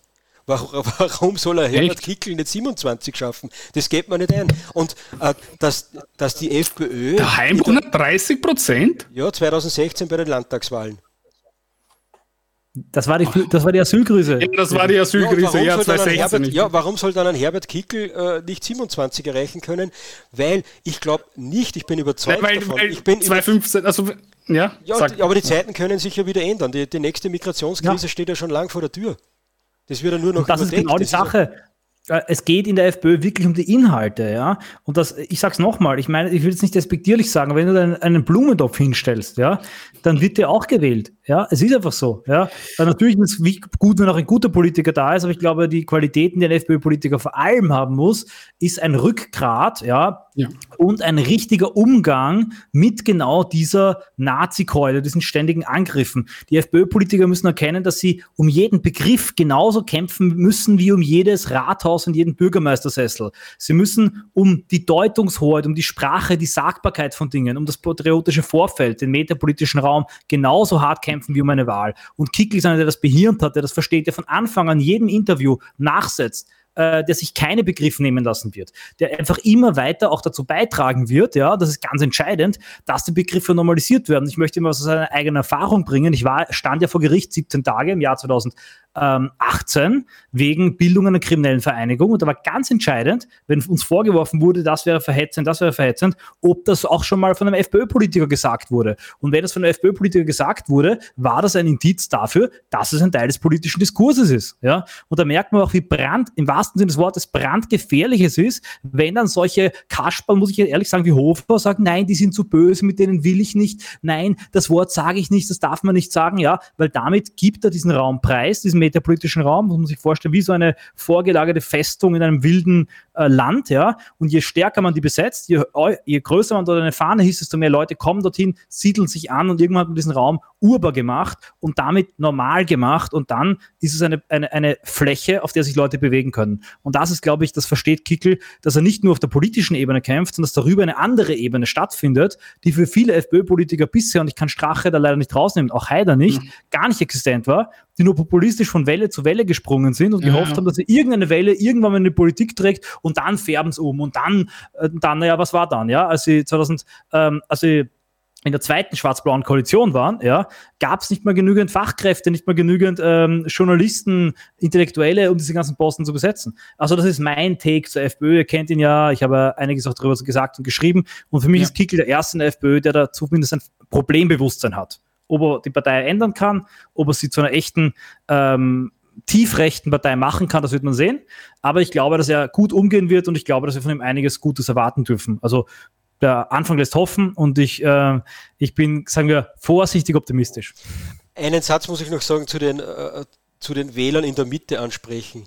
Das ist ein Irrtum, dass die AfD oder die FPÖ äh, da Wähler in der Mitte ansprechen könnte, was äh, zumindest mittlerweile ist das, glaube ich, so, äh, die was sonst SPÖ oder ÖVP wählen, sondern das Ziel muss eher sein, wenn man überhaupt an Wählerstimmenmaximierung denkt, äh, dass man die Nichtwähler wiederholt und die ehemaligen FPÖ-Wähler. Und das wird immer wieder vergessen, heißt, ja, wir müssen die, die Wähler von Sebastian Kurz zurückgewinnen, darum müssen wir jetzt etwas mehr so wie Sebastian Kurz auftreten, wie der brave Schwiegersohn. Ja, die, die, die, da, da, das macht, macht man sich ja zur Kopie von der Kopie, das ist ja dann unleserlich. Ja. Ja, aber Michael, das meine ich eh auch. Ich sage ja, mir, mir ist es egal. Ich meine, schau, ich kann mir vorstellen, dass es polittaktisch äh, funktionieren wird, aber ich will es eben nicht. Ja? Ich, am liebsten ist man natürlich, ja, ja die 30 Prozent kommen einfach so zur FPÖ. Aber ich will keinen Schauspieler, der versucht, irgendwo anders Wähler abzugrasen. Lieber verzichte ich auf 2, 3 Prozent und habe einen Wähler, der habe einen Politiker vorn stehen, der mich repräsentiert und der das auch selbstbewusst macht, wo ich mich nicht fremdschämen muss. Am liebsten Fritz. ist man natürlich, die Leute sind so gescheit und wählen ihn einfach trotzdem. Ne? Fritz, aber, aber ich jetzt, kann man, da sieht man jetzt, dass wir dir das Wort nicht im Mund umgedreht haben, sondern du sagst noch immer, ja, mir wäre es eh lieber, aber und die 3% sind wir wurscht. Die 3% würde man auch mit einem Hofer nicht erreichen. Da würde man vermutlich eher 3% Ja, schon, ne, also das ist so ist auch wieder nicht. Mit Hofer nicht. Jetzt, jetzt hör auf mit dem Hofer. Ich, ich, ich, niemand hat den Hofer mehr kritisiert ja, als ich. Namen. Aber Strache, Heider, glaube ich, die waren eben schon äh, ziemlich. Ich glaube, ich, glaub, ich, ich, will auch ganz kurz, ich gebe mich vollkommen recht, ja, weil diese drei, nehmen wir jetzt diese Mitte, diese ominöse Mitte, ja, die haben auch einen Strache gewählt, die Herrn Heider gewählt, die würden auch einen Kickel wählen. Ja? Ähm, wenn allerdings jetzt die Lage sich ändert und die ÖVP eine neue Strategie fährt mit Sebastian Kurz, nämlich scheinbar ein FPÖ-Programm zu, äh, zu, übernehmen, ja, und man sagt, damit sind gewisse Leute, wählen gewisse Leute fix den Schmied, ja, nämlich Kurz, dann kann man, wenn man Kurz nach macht, diese Leute nicht zurückgewinnen. Was man damit macht, ist, man verliert die potenziellen Nichtwähler und man antagonisiert und vertreibt die eigene Basis und zerstört die eigene Partei. Und das ist den, Leuten, den Wählern vorzuwerfen. Ja?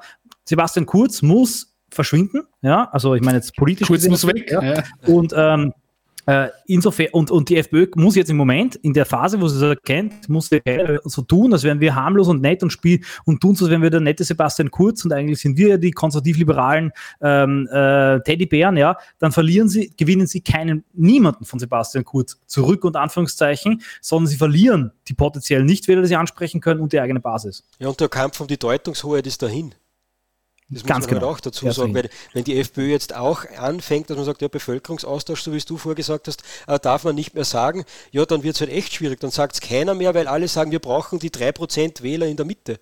Und selbst wenn man über das vielleicht irgendwann mal diskutieren kann, dann kann man das machen, wenn die FPÖ stabil ständig über 25 Richtung 30 Prozent geht, dann kann man sich vielleicht etwas überlegen. Aber jetzt, wo man in Wien unter 10 Prozent war, braucht man über das nicht einmal diskutieren. Sehe ich ganz genau, sehe ich ganz genau so. Ja, ja also, merke, also da ist ja kein Widerspruch von mir. Eine eigene Sendung, eine eigene Sendung zur FPÖ machen, ja, quasi mhm. so äh, Sellner, ähm, ja, äh, also Sellner Schaffmüller gegen Langberg, ja. so eine, also eine, eine, eine Doppelkonferenz, ein Tag-Team, kann man quasi fast sagen, ja, wie im Wrestling. Aber ähm, generell ähm, will ich jetzt auch unsere deutschsprachigen bundesdeutschen Zuseher nicht zu sehr mit der ähm, österreichischen Politik über ja, aber für, für, für die Deutschen sind Teile davon ganz interessant, weil die können absolut, also absolut. viel, viel Teile, lernen glaub, für die aber, AfD aber draußen. Wenn ich eine eigene Sendung von einer Stunde, da wird es auch schon zwei Stunden und sechs Minuten gestreamt haben, würde ich ähm, vielleicht nochmal unsere, die Unterstützer vorlesen und dann allmählich diese Sendung auch ins Ende geleiten, denn, und das sage ich jetzt klar, äh, auch äh, quasi voraus, ähm, also gerne, äh, ja, äh, Vorgeschmack. Ähm, es gibt auch anders dieser Mordfälle in Österreich noch einiges zu planen an Events und Reaktionen. Da habe ich auch heute noch einiges zu tun und werde mich dann gleich in diese politische Arbeit werfen. Vor allerdings möchte ich nochmal mich bedanken bei ähm, äh, äh, Hugo für sieben Iris Mond, Dolly Dirk, Luco Clan, Schlumpfine, Lohengrin, Kühles Nordlicht, sehr cool, Tommy YouTube, Mila Look, Grey Fox, Knurr Fix. Äh, ich danke ähm, Hugo, der schrieb, legal, illegal, Esch egal, Rübnase, der schrieb, was ist da mit Fellner Senior los? Ja. Hugo für sieben, Friedrich, der Schrankenwärter, 1, 2, 3, du bist frei. Alpha Elvis, der schreibt Top-Diskussion. Donnervogel, Lohengrin, der Mattes. Freue mich sehr, dass es euch gefallen hat. Mir hat es genauso Spaß gemacht. Und während Friedrich die Trove-Unterstützer vorliest, werde ich noch einmal die Truhe aufmachen. Hurenbeidel, John Duke of Lancaster, Teufelswürstel, Prinz Gnadenlos, An die Decke, Stefan Robert, Zynisches Opossum, Prodigos, John Duke of Lancaster, der Wirre Wib Prodigos, Trakena, ähm, Stefan Robert, John Duke of Lancaster, der Prinz Gnadenlos. Ähm, so, ich scrolle, ich scrolle. Ja, ich bin am Ende angelangt, bedanke mich allerherzlichst und ist eine Truhe schon offen? Die Tour öffnet sich gerade und während sie das tut, gebe ich unserem lieben Gast das äh, werte Schlusswort. Du kannst gerne auch ein Zitat von Rilke bringen. Auch ich lasse mich manchmal hinreißen und deklamiere am Schluss ein Gedicht. Das kommt bei den Leuten sehr gut an, denn unsere Zuseher sind Menschen von Kultur. Also ob das wirklich gut ankommt, das wage ich zu bezweifeln. Und wann sei das dir äh, überlassen? Ich habe noch eine Frage kurz. Was hat es mit dieser Truhe auf sich? Ähm, also die Leute können uns Zitronen spenden und diese Zitronen akkumulieren sich in dieser Truhe und diese Truhe kann man dann aufmachen und so können unsere Zuseher ja durch das Zusehen Zitronen, die live reich werden, ja äh, konkret äh, äh ist es schon ausgeblendet, ja hat heute auch fünf Leute getroffen. Ganz habe ich selber noch nicht verstanden, aber ich weiß nur, dass wenn ich es vergesse, die Truhe zu öffnen, ein Wutgeheul in diesem Chat losgeht, ja, äh, ein Orynien-Geheul, dass ich mich, dass ich richtig Angst habe und äh, versuche nie auf die Truhe zu vergessen. Ja, voll, das mögen die Leute gar nicht. Die Truhe vergessen ist ein No-Go. Ja. Ernten wir das nächste Mal finstere ja. Gesichter. Hast du, für, hast du mich, lieber Michael, für uns ein, ein schönes Zitat, eine Sentenz? Ich habe noch etwas. Und zwar vielen Dank für die Einladung. Ich war sehr gerne dabei. Ich bin froh, dass das nicht so depressiv weitergegangen ist, wie es angefangen hat. Lieber Fritz, das ist zwar teilweise auf deine Kosten gegangen, aber das äh, ist für einen guten Abend ausgegangen, glaube ich. Ich habe ein dickes Fell. Sehr gut.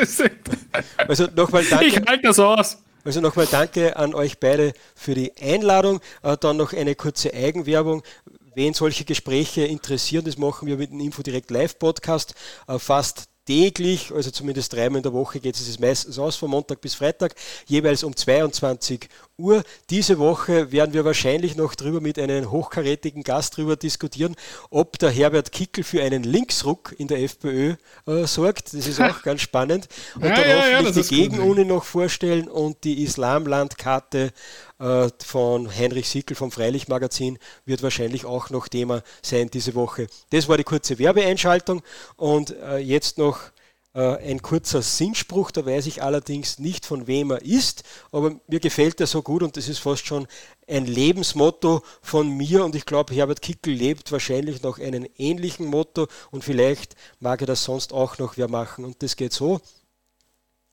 Allen gefallen wollen nur Knechte, keinem gefallen wollen nur Schlechte, den Besten gefallen, das ist das Rechte.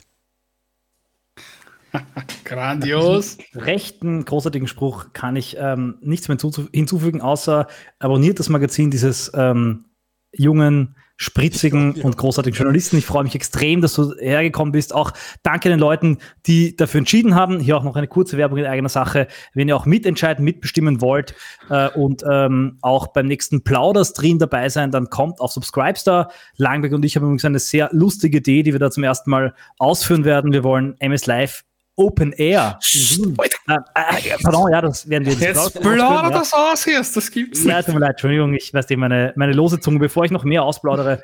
Äh, danke fürs Zuschauen, Leute. Ich wünsche euch einen wunderschönen Abend. Ich hoffe, dass ihr trotz dieser grauenhaften Nachrichten ähm, die wir auch zu Genüge besprochen haben, trotzdem auch ein bisschen was Positives mitgenommen habt heute Abend. Äh, wir sehen uns auf jeden Fall nächste Woche Montag, wenn wir wieder streamen. Dazwischen werde ich auch noch einige Videos machen und bleibt auch dran auf Telegram. Es wird auf jeden Fall noch einige Möglichkeiten geben, friedlich auch den Unmut und den gerechten Zorn gegen diese unfassbaren Zustände auf die Straße zu bringen. In dem Sinne danke ich euch herzlich. Das war MS Live mit Langberg Schafmüller und äh, wir sehen uns spätestens in einer Woche. Schönen Abend.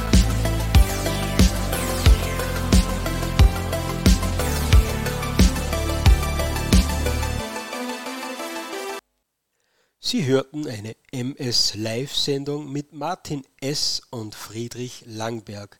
Als Gast in der Sendung war ich, Michael Schafmüller, als Hauptverantwortlicher des Magazins Infodirekt eingeladen. Wenn euch diese Sendung gefallen hat, freuen wir uns, wenn ihr den Link zu diesem Podcast weiterverbreitet. Eine Videoaufnahme des Gesprächs findet ihr auf den Kanälen des bekannten Wiener Patrioten Martin S und am Telegram-Kanal von Infodirekt. Herzlichen Dank fürs Zuhören.